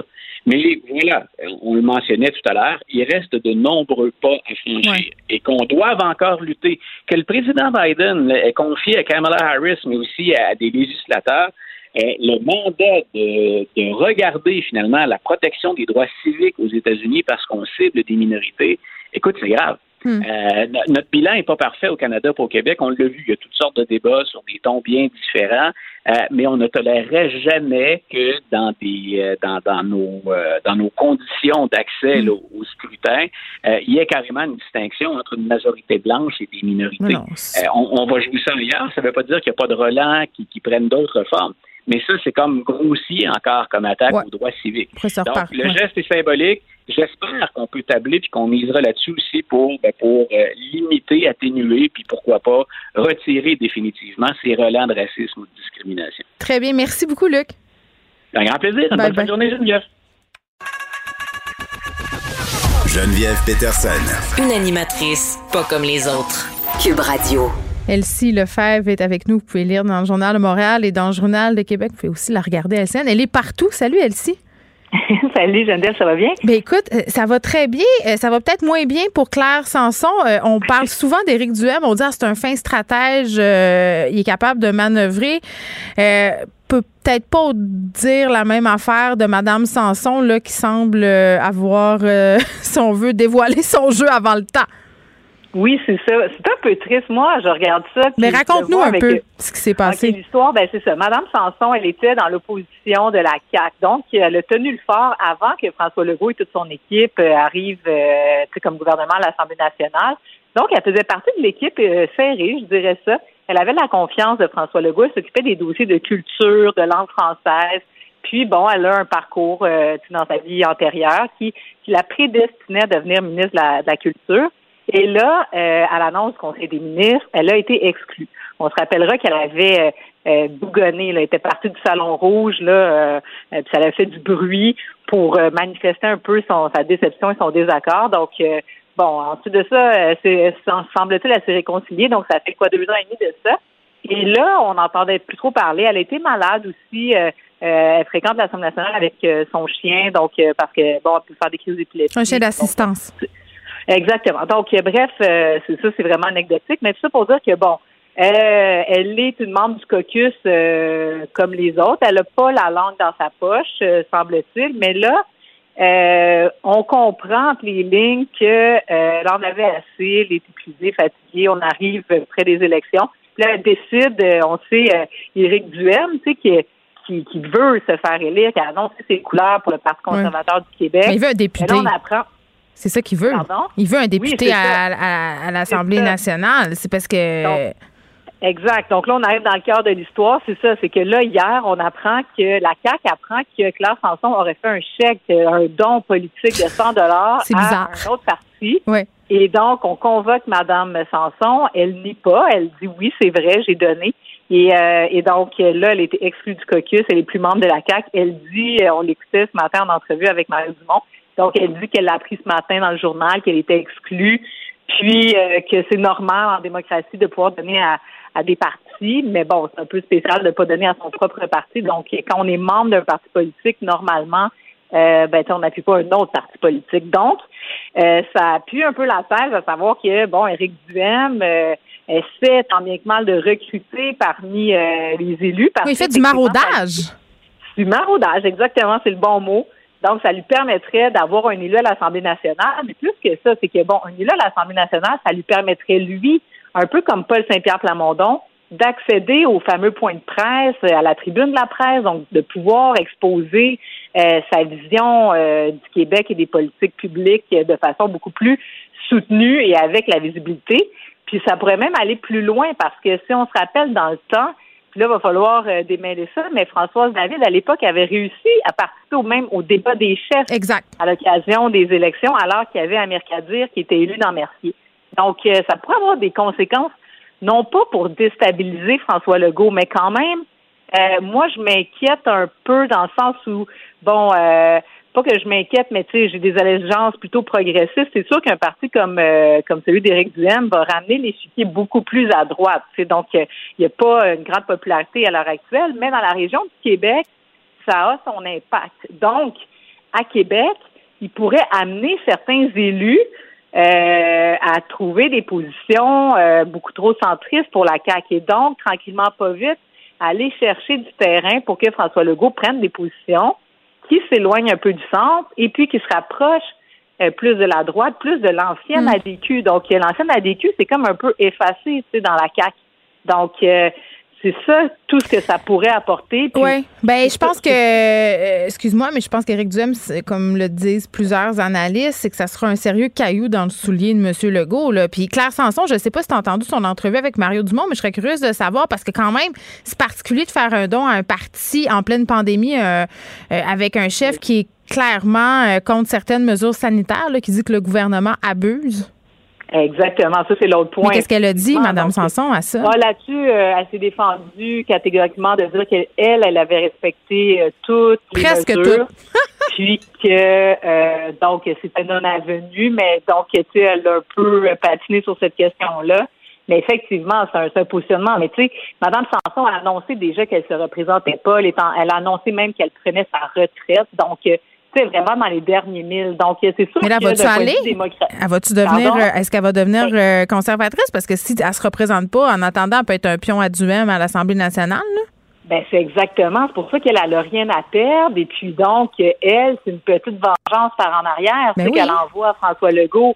Et donc, ça, c'est un peu la, la petite politicaillerie, mais une petite politicaillerie qui, ultimement, pourrait donner, ben, peut-être pas des grandes ailes, là, mais quand même, tu sais, euh, un, un quand même pas pire turbomoteur à Éric oui. Duhaime, qui, à l'heure actuelle, bon, euh, tu sais, on n'entend pas trop parler, là. On n'entend Euh, pas trop donc, parler, mais euh, les intentions de vote euh, ont augmenté de 2% par rapport au Parti conservateur. Euh, il obtient beaucoup de financement, puis là, il se passe ça. Donc, je pense qu'on ne devrait pas trop le sous-estimer. Euh, le Canada qui doit reconnaître tout le mal fait aux Autochtones.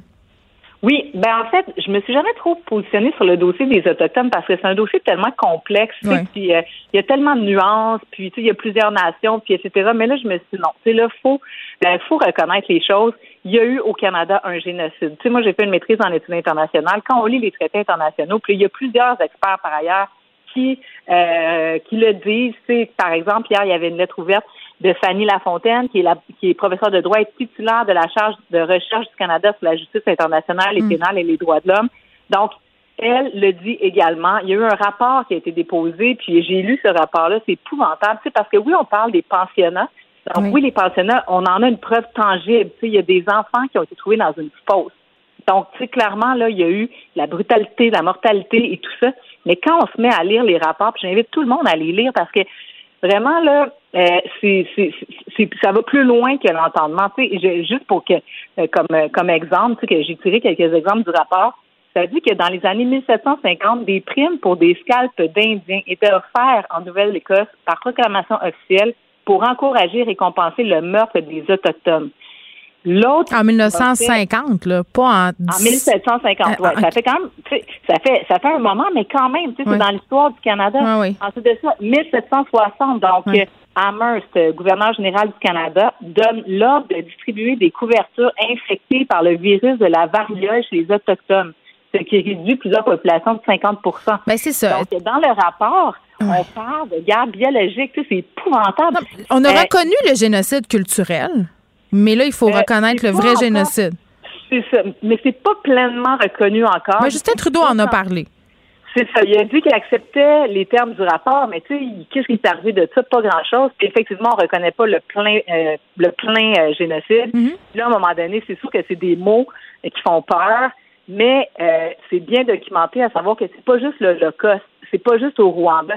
Ce qu'ont vécu les peuples autochtones, puis ce qui est pire, c'est qu'ils l'ont vécu sur plusieurs euh, siècles. Et donc, ça se continue. Puis les, les pensionnats, ça a été fermé le dernier en 1996, là, ça fait pas longtemps. Et la Ouais, loi Robert des ouais. Indiens, c'est ça. Puis la loi des Indiens qui a été adoptée en 1800, je veux dire en 1800, à la fin du, euh, à la fin des années 1800, est encore, tu sais, applicable aujourd'hui. Il y a eu des modifications, certes, mais donc le statut de l'Indien et tout ça. Mais juste le nom, juste le nom devait être revisité. Puis tu sais, tu disais génocide, c'est un gros mot, puis c'est vrai que c'est un, c'est un mot qui est chargé de sens. Puis pour avoir parlé plusieurs fois avec des membres des Premières Nations, puis des, des historiens, des anthropologues, des sociologues qui s'intéressent à ces questions-là, tu sais, il y a tout le temps la question de la culpabilité blanche qui revient. Les gens sont, sont frileux à parler de tout ça parce qu'ils disent, ben là, j'ai pas à me sentir coupable pour des gestes qui ont été commis avant, il y a très longtemps, mais c'est pas ça la question. C'est pas de, de, de, de dire qu'on est responsables de tout ça, comme nous, étant nés au Canada aujourd'hui, c'est de reconnaître ce qui a été fait par nos ancêtres et de le réparer. C'est la réparation. C'est là-dessus qu'il faut se concentrer, pas sur la culpabilité puis sur de dire qu'on a des choses à se reprocher. Là, je pense que ça, tout le monde euh, s'entend là-dessus, mais c'est de l'admettre puis de réparer. Exactement, tu as totalement raison. C'est vraiment ça. Puis surtout quand tu vois la situation des, des, des personnes autochtones au Canada aujourd'hui encore, tu sais, on le voit, les taux de pauvreté. Oui, puis, tu sais, Elsie, il faut s'arrêter ici, là, mais il y en a eu d'autres, des corps qui ont été découverts et il y en aura d'autres. À un moment donné, il faudra regarder la réalité en face et admettre ce qui s'est passé dans les pensionnats. Merci beaucoup. Merci. Geneviève Peterson, la déesse de l'information. Vous écoutez Geneviève Peterson, Cube Radio. Cube Radio.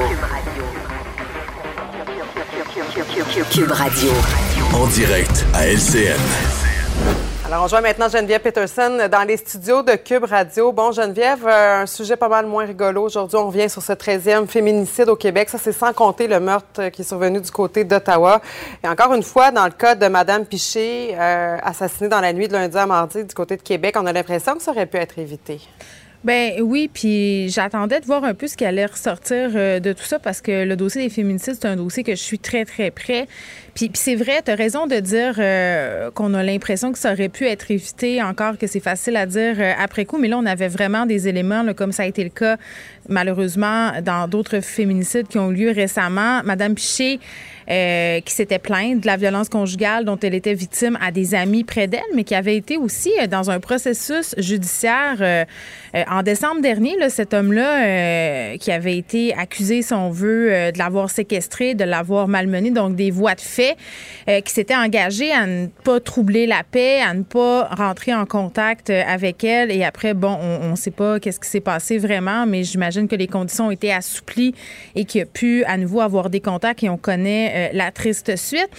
Mais, mais c'est ça. Donc, on avait, euh, si on veut, une recette parfaite pour euh, un désastre, un homicide conjugal, une recette qu'on voit trop, trop souvent. Puis moi, je me pose plusieurs questions là, par rapport bon, à, ce féminicide-là, mais à d'autres aussi.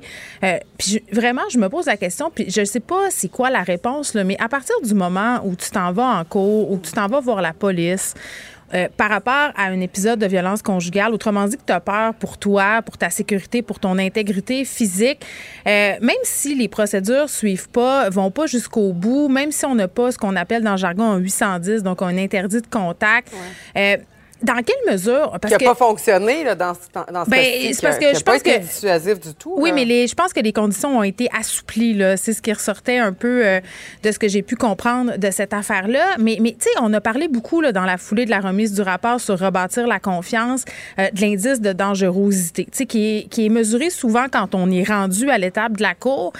Est-ce qu'on pourrait pas, quand on a des plaintes pour violence conjugale à la police ou que ça se ramasse devant un tribunal, euh, de façon préventive, mesurer cette affaire-là? Puis, ça pose toutes sortes de questions éthiques, bien entendu, mais c'est parce qu'à un moment donné, il va peut-être falloir le considérer. Puis, c'est compliqué de se mettre dans ces affaires-là parce que, tu sais, je, lisais les commentaires, OK, en dessous euh, des articles qui font état de, de ce féminicide-là, et je voyais beaucoup de commentaires qui allaient dans le sens suivant. Ben, ben tu sais, pourquoi cette victime de violence conjugale, elle reste avec lui? Mm. Pourquoi elle n'est pas partie? Puis je pense que c'est une idée qui est largement répandue. C'est un préjugé. C'est compliqué, la violence conjugale. Je pense qu'on le rappellera jamais assez. Là. Puis pour faire moult entrevues avec des spécialistes de cette question-là, des femmes qui s'occupent de maisons d'hébergement, souvent, il y a bon nombre de va-et-vient entre la situation de couple et des moments où on quitte. Ça fait partie, si on veut, du processus. Puis il faut jamais oublier que les hommes qui font de la violence conjugale, ils font pas de la violence conjugale 24 heures sur 24. Là, ils sont pas toujours des monstres. Donc, ces femmes-là qui sont en amour avec ces hommes-là, ben, se font avoir, euh, se, font pogner, entre guillemets. Ils sont de bons parleurs souvent. on le connaît, c'est de la violence conjugale. Là. Beaucoup de femmes ont pu en témoigner. Un épisode de violence, une lune de miel. Souvent, c'est le père de tes enfants aussi. C'est pas facile, là. Euh, tu as des enfants avec cet homme-là, peut-être. et peut-être dans une situation de dépendance économique aussi. Donc, c'est pas si facile que fois, ça. Tu crains pour ta, ta sécurité puis celle de tes enfants aussi. Parce que là, la preuve, c'est que lorsqu'il y a des féminicides, la plupart du temps, ça arrive dans un contexte où les femmes veulent quitter. Bon, ben c'est ça. c'est là où, je m'en viens. Là, le, le fameux contexte de séparation, post-séparation. Puis il y en a eu beaucoup de sorties récemment pour parler euh, de ce moment-là qui est le plus dangereux là, pour les éventuelles victimes de féminicide. Parce que vraiment, là, on veut reprendre le contrôle. Et le meurtre, c'est la façon suprême de reprendre ce contrôle-là. Euh, qu'est-ce qu'on fait avec ces femmes-là? Puis, tu sais, Geneviève Guilbeault euh, a fait une déclaration qui a fait réagir. Elle a dit les ressources sont là. Euh, mais on ne pourra pas tous les éviter, faisant référence évidemment au féminicide. Ça a fait bondir euh, beaucoup de personnes qui travaillent avec les femmes victimes de violences conjugales parce que je le comprends ce bout-là, là, puis je comprends aussi ce que Mme Guilbeault voulait dire. Elle voulait dire que malheureusement, peu importe ce qu'on va faire, on va toujours en échapper. Puis sais, je pense que malheureusement, elle a raison, mais je comprends aussi les victimes de violences puis les, maisons d'hébergement d'avoir été heurtées parce que c'est comme si tu mettais entre les mains des victimes la responsabilité de quitter. Puis Mme Guilbeault a été la, la la première à dire, tu sais, que les proches, on a notre rôle à jouer là-dedans. Puis je pense que c'est ce qui ressort des entrevues que j'ai fait ces derniers jours sur la question, c'est de dire, tu sais, mettons, là, Maclaude, on a quelqu'un autour de nous, là, toi, puis on a un couple d'amis qui se séparent, là, puis ça va pas bien, OK? On le voit, là, le gars, il prend pas pantoute. Puis c'est notre mm-hmm. ami aussi, le gars, là, puis on se dit, il ferait jamais ça, il ferait jamais ça, il ferait jamais ça. Mais on la veut pas trop se mêler des affaires des autres, mais. Puis on ne sait pas qu'est-ce qui peut arriver. On sait pas dans quelle spirale mm. cet homme-là peut être plongé, une dépression, il va pas chercher d'aide. On voit que, mettons, il s'isole et tout ça puis on l'a vu aussi, moi je fais le parallèle avec ce qui s'est passé avec la DPJ pendant la pandémie. Euh, tu sais, on nous a dit signaler, c'est mieux de signaler, puis s'il se passe rien, au pire on fait une vérification, puis c'est tout. Même affaire pour la violence conjugale. Puis j'ai envie de dire aux gens là, tu sais les ressources comme SOS violence conjugale, là, on peut appeler hein, même si on n'est pas victime de violence conjugale, si on est inquiet pour un proche, dire moi je pense que mon ami est peut-être victime. Peut-être avoir des trucs. Oui, qu'est-ce qu'on peut faire? Donc je pense que c'est là, on a notre rôle à jouer. Tu as bien raison. Merci beaucoup, Geneviève. Merci. Pour elle, une question sans réponse n'est pas une réponse. Geneviève Peterson. Cube Radio. On prenne quelques minutes pour parler euh, du cas des poulets là, qui sont euthanasiés. On est rendu à un million de poulets euthanasiés parce qu'il y a un conflit de travail là, avec les employés d'Exceldor. On en a parlé avec Danny Saint-Pierre euh, à quelques reprises. On sait que les conditions de travail de ces gens-là sont difficiles. Mais là, euh, qu'on refuse euh, l'arbitrage, je trouve que dans la game des perceptions, là, c'est vraiment pas fort. Pour vrai, non seulement ça, mais on est en train de gaspiller des quantités phénoménales de nourriture pour faire son point. à un moment donné, il faut s'entendre. Là. Je peux pas croire qu'on va jeter un million de poulets au vidange, que ça va continuer et qu'on ne va pas euh, faire preuve de bonne volonté du côté des syndicats. Là, je trouve qu'en ce moment, c'est du niaisage, c'est du focaillage. puis, je veux dire, il y a des gens qui mangent pas. Là, puis ça a l'air épouvantable à dire, puis c'est un argument que je pourrais sortir à un enfant de deuxième année, mais n'empêche que c'est vrai. Il y a du monde ce soir qui va arriver chez eux, puis ils n'en ont, ont, pas de manger. pendant ce temps-là, nous, on euthanasie des poulets parce qu'on n'est pas capable de se parler à une table de négociation. Pour vrai, ça me met hors de moi. Euh, Léa Streliski est là. Salut, Léa. Salut Geneviève. Excuse-moi, il fallait que je pogne les nerfs sur les poulets. Je trouve que ça n'a aucun sens. Euh, tu voulais qu'on se parle euh, de Claire Sanson qui a été exclue de la CAC. J'ai envie de dire qu'elle a fait un bel acte manqué, Madame Sanson.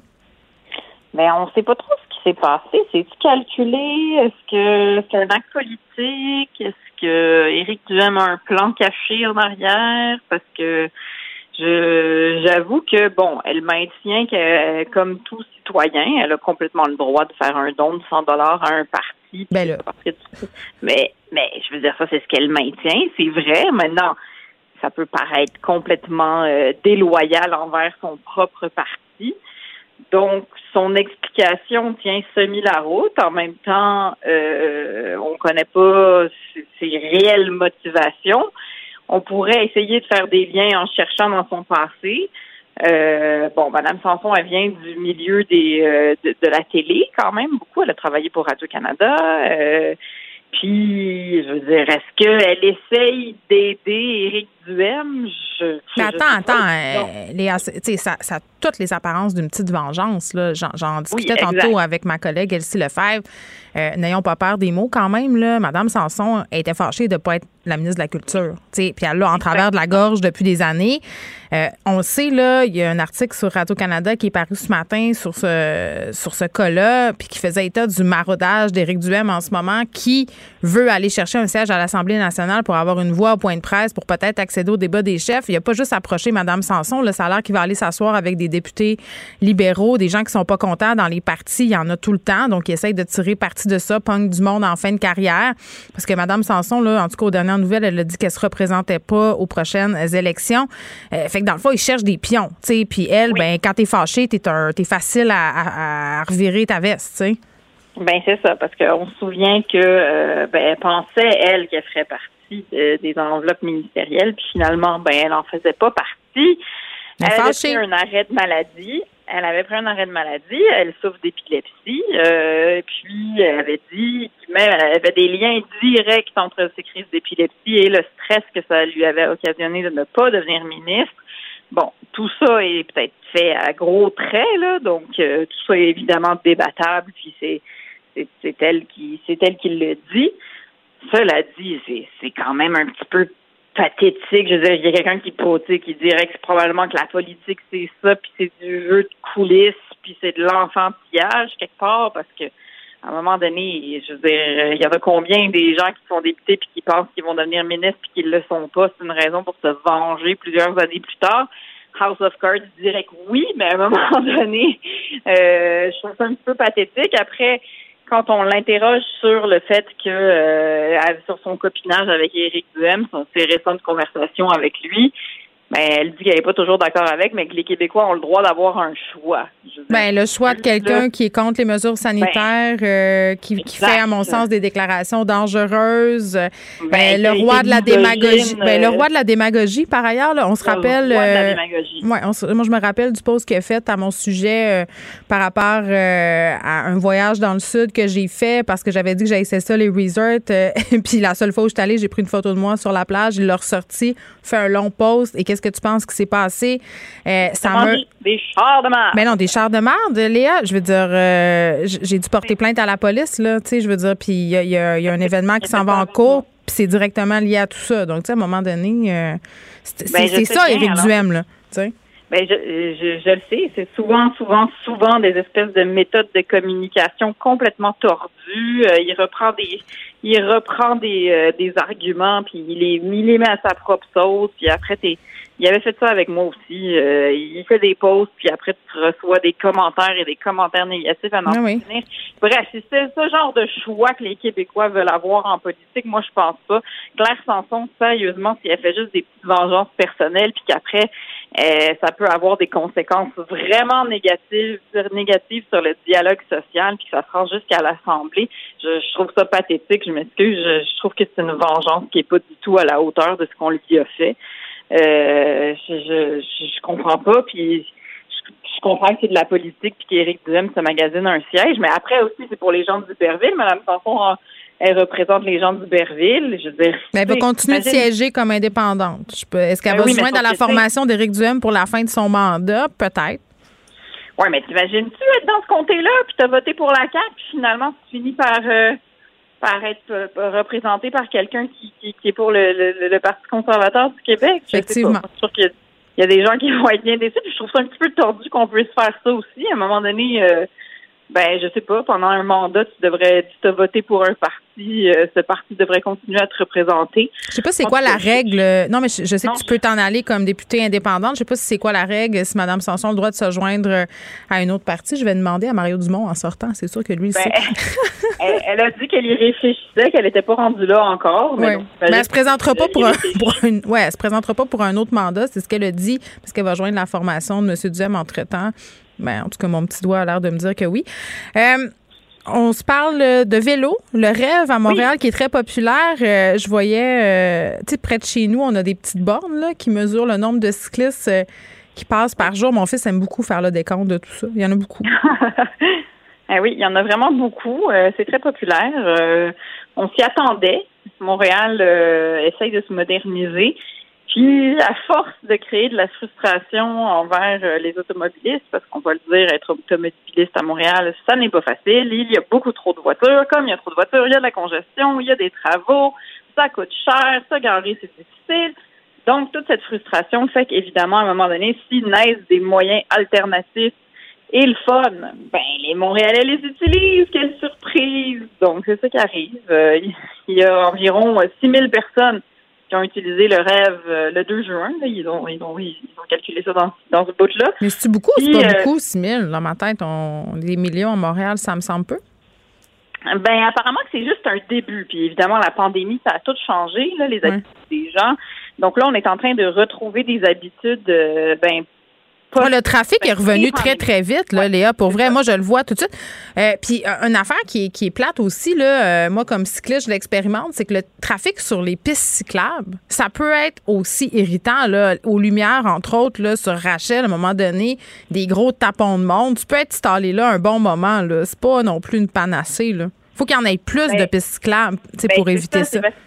Ben, c'est ça, c'est qu'il faut qu'il y ait plus de, de, de pistes cyclables, mais en même temps, c'est une bonne nouvelle. Après, bon, euh, c'est sûr que ça dépend euh, des heures euh, auxquelles on circule. L'heure de pointe, je pense qu'on ne se débarrassera pas de ça. Si tout le non, monde... ben moi, quand je m'en, vais d'ici, là, aux alentours de 3h30, ça commence. C'est la sortie des écoles en plus. Là. Fait qu'il y a du monde, il y a des, des petits-enfants, puis là, tu, veux pas être impatient. les petits-enfants en avant, là, ils vont pas vite. Puis là, ils, ils zigzaguent. Puis là, tu sais jamais où qu'ils vont se garrocher. puis là, je, me, je suis comme, oh mon Dieu, je suis la madame impatiente qui veut dépasser tout le monde sa piste. Mais, toi, mais toi, t'es en vélo électrique, c'est ça? Ouais, mais moi, je pédale quand même. Moi, je ne mets pas euh, je mets pas l'assistance électrique au max parce que je veux quand même faire le sport en me déplaçant. Mais, euh, mais c'est sûr que oui, euh, tu sais, quand tu as des enfants, une poussette. puis, OK, on peut-tu arrêter de marcher dans piste cyclable? Pour vrai, l'autre fois, en, m'en revenant d'ici, j'ai accroché une fille, parlait au téléphone avec ses écouteurs, marchait dans piste cyclable, mais jamais entendu arriver. Puis, j'ai accroché son téléphone et j'aurais pu lui faire très mal. J'arrivais à 35 km/h, tu sais. Ah ouais, non, non, c'est non. On n'est pas supposé marcher dans les pistes cyclables. Puis moi, c'est les vélos, euh, c'est les sortes de petites mobilettes électriques là, qui me font peur. Qu'est-ce qu'ils font là, eux autres aussi? Il faut respecter les gens. Là, tu vas pas euh, trop vite sur, sur la piste cyclable. Mais c'est ça, fait qu'il y a une espèce d'éthique euh, de circulation. puis c'est pas tout le monde qui est en même place. Là. Puis ça, c'est Montréal. Tu, sais, tu l'as dit, là, on est une ville un peu vélo. Cette semaine, on disait qu'à Laval, c'était difficile d'implanter la culture du vélo. La ville fait des efforts euh, à ce niveau-là, on dirait que c'est moins ça dans, les autres villes. Comment on pousse des villes plus petites à adopter, puis Laval, c'est quasiment même pas plus petit que Montréal, mais comment on les pousse à adopter ce mode de vie-là, selon toi? Ben, tu sais, je veux dire, c'est des, des, villes qui ont été entièrement bâties pour les voitures. Ben, c'est ça. Il faut que ça soit pratique euh, de changer de, de, mode de fonctionnement, mais tu sais, je veux dire, moi, je le vois, là. Je, souvent, je travaille à Laval, puis je vois comment les pistes cyclables sont faites. Puis, tu sais, les, les, boulevards sont immense, c'est tellement large. J'aurais peur là, de faire du vélo, là, c'est sûr. Là. fait que c'est une culture qui se change, mais c'est aussi les infrastructures, c'est aussi qu'est-ce que tu as besoin de faire. C'est immense, là, donc ton trajet il est beaucoup plus long. Euh, donc, tu sais, je pense que ça va venir, mais sauf que les banlieues ont été mille fois plus euh, construites pour pour les autos que, que la ville. Nous, tu sais, il y a des quartiers résidentiels qui existaient avant les voitures, mais les banlieues, c'est pas exactement ça. Donc, je sais pas ce que ça va leur, prendre, mais en tout cas, au moins, on voit que les gens veulent. Tu sais, je pense que puis. on est-tu pogné dans notre algorithme? Moi, j'ai l'impression aussi que les gens veulent, mais c'est pas tout le monde qui veut faire du vélo. Là, mettons. Tu sais, moi, je veux en maudit, là, parce que regarde bien qu'est-ce que je fais. Là. Moi, je viens ici en vélo, je repars, je m'en vais chez nous, puis je prends ma voiture pour aller chercher les enfants à l'école parce que c'est trop loin. Tu sais, fait que, tu sais, faut quand même y mettre un peu du sien, là, si on veut que ça arrive. Mais il faut y mettre du sien, mais c'est aussi qu'une fois que tu commences à le faire, te rends compte que c'est bien plus agréable que ce que tu pensais, moi, je pense. C'est tellement Il y a des affaires où est-ce que, où est-ce que tu penses que c'est des sacrifices, mais vraiment, le faire du vélo à Montréal, c'est vraiment du fun. Ben, dans des pistes cyclables. jamais que je dirais ça. Oui, mais dans les pistes cyclables, mais même dans plein de petites rues. ah, dans les petites rues. Oui, il y a un sentiment de liberté incroyable. Puis moi, je suis une vraie ben boomer, là. Je m'assume totalement, Mon vélo électrique, mes petites sacoches pour faire mes commissions, puis bientôt mon banc pour ben mettre mon chien, là. Ça va être extraordinaire. J'ai tellement hâte tu peux changer ta vie comme ça. Là. Ben, c'est ça. Suffit de ça te donne un sentiment de vacances, même quand tu travailles, je trouve. Ben, c'est vrai, puis ça donne. Tu sais, moi, quand j'étais dans le trafic, je stressais, j'écoutais la radio, et non, non, non. Là, je suis sur mon vélo, je décroche, j'écoute pas de radio, puis ça me fait faire du sport. Donc, c'est incroyable. On invite euh, tout le monde à se promener en vélo. même un tout petit peu. Même un tout petit peu, ça change ta vie. Oui, il faut pas avoir peur. Commencez par les pistes cyclables, puis allez-y euh, aux heures pas trop de points, vous allez ah. voir, ça va bien aller. Merci, Léa. Merci, Geneviève. À bientôt. Les autres. Geneviève Peterson. Une animatrice pas comme les autres. Cube Radio. Et je suis avec Carl Marchand. Est-ce que tu comptes les dodos jusqu'à lundi? Évidemment, car j'aurai l'honneur d'accompagner Danny Saint-Pierre tout l'été aux nouvelles. Mais je voudrais d'abord commencer par quelque chose de plus important que ça. Oui, être avec moi, mais à, mon nom et au nom de ma ah! famille. Bonne fête, Geneviève. Ah, t'es fin, mais pourquoi Bonne ta fête. famille? Toute ta famille? Non, je le dis ça. Bien cute. J'aime bien euh, prendre cette formulation-là. Ça rend ça un peu plus officiel, mais je dois avouer que je n'ai pas consulté tous les membres de ma famille qui te souhaitent bonne fête à leur insu. Oui, puis tu viens du lac, fait que on, on Oui. est, on est peut-être parents, puis on le sait pas, hein? Et ça m'étonnerait beaucoup parce que ma famille n'est pas originaire du, euh, du Ah. royaume du Saguenay-Lac-Saint-Jean. Et je veux te dire aussi, Ouais. euh, changement d'à propos, que chaque fois que je viens faire les nouvelles dans ton émission, je regarde s'il n'y a pas quelque chose d'un peu insolite qui se passe au Saguenay-Lac-Saint-Jean Ben, pour qu'on puisse euh, partager euh, cet amour de, de notre royaume. La seule chose que j'ai vue, là, c'était un incendie euh, très fort dans le coin de la chute des Passes. On sait que la saison des, des feux de forêt est très forte cette année. Ouais. J'en profite pour lancer un conseil aux campeurs. Soyez prudents. Et on se Et, fait pas voilà. de feu, là. Sérieusement, Ben, il il y a des interdictions de feu à ciel ouvert dans plusieurs régions et soyez prudents. Et aussi, euh, je te lance le même avertissement qu'on m'a lancé sur mon balcon hier soir. Éteignez pas vos cigarettes dans les bacs à fleurs. Ben oui, OK. Puis tout le monde sait ça, là. Et ça, et moi, je le savais aussi, mais je le répète. Tu vois parce que tu fumes, Karl Marchand? Ben là, ça arrive. Franchement. Ben, des fois, des fois c'est pas la cigarette, là, tu comprends? Euh, mais c'est légal, évidemment. Colin, Mais un autre ceci- drogué à queue. Ceci étant dit, euh, ben c'est ça, n'éteignez pas vos, euh, vos cigarettes ou autres euh, objets de fumeur dans les bacs à T'es tellement pertinent. Bon, on continue euh, sur notre lancée de nouvelles insolites. Juste avant, là, je vous dis, pour ceux qui pensent que les politiciens ont le droit à des passe-droits, Justin Trudeau qui revient de son séjour là, en terres européennes, il va falloir qu'il fasse sa quarantaine comme tout le monde. Là. 13 jours, pourra pas sortir de chez eux. Donc, avec Sophie, j'imagine qu'ils vont faire des chansons, des rondes. Ben, techniquement, si- est-ce que Sophie était. J'ai pas vu, je pense pas que Sophie était avec elle en Europe, avec, avec le groupe en Europe. Oh mon Dieu, Si- qu'il va devoir vivre séparé de Ben, Sophie, Trégor Trudeau possiblement. pendant 13 jours? Mais je pense qu'ils sont Possiblement. habitués. Et par ailleurs, euh, Trudeau, euh, je te le mentionne, il est arrivé hier au pays.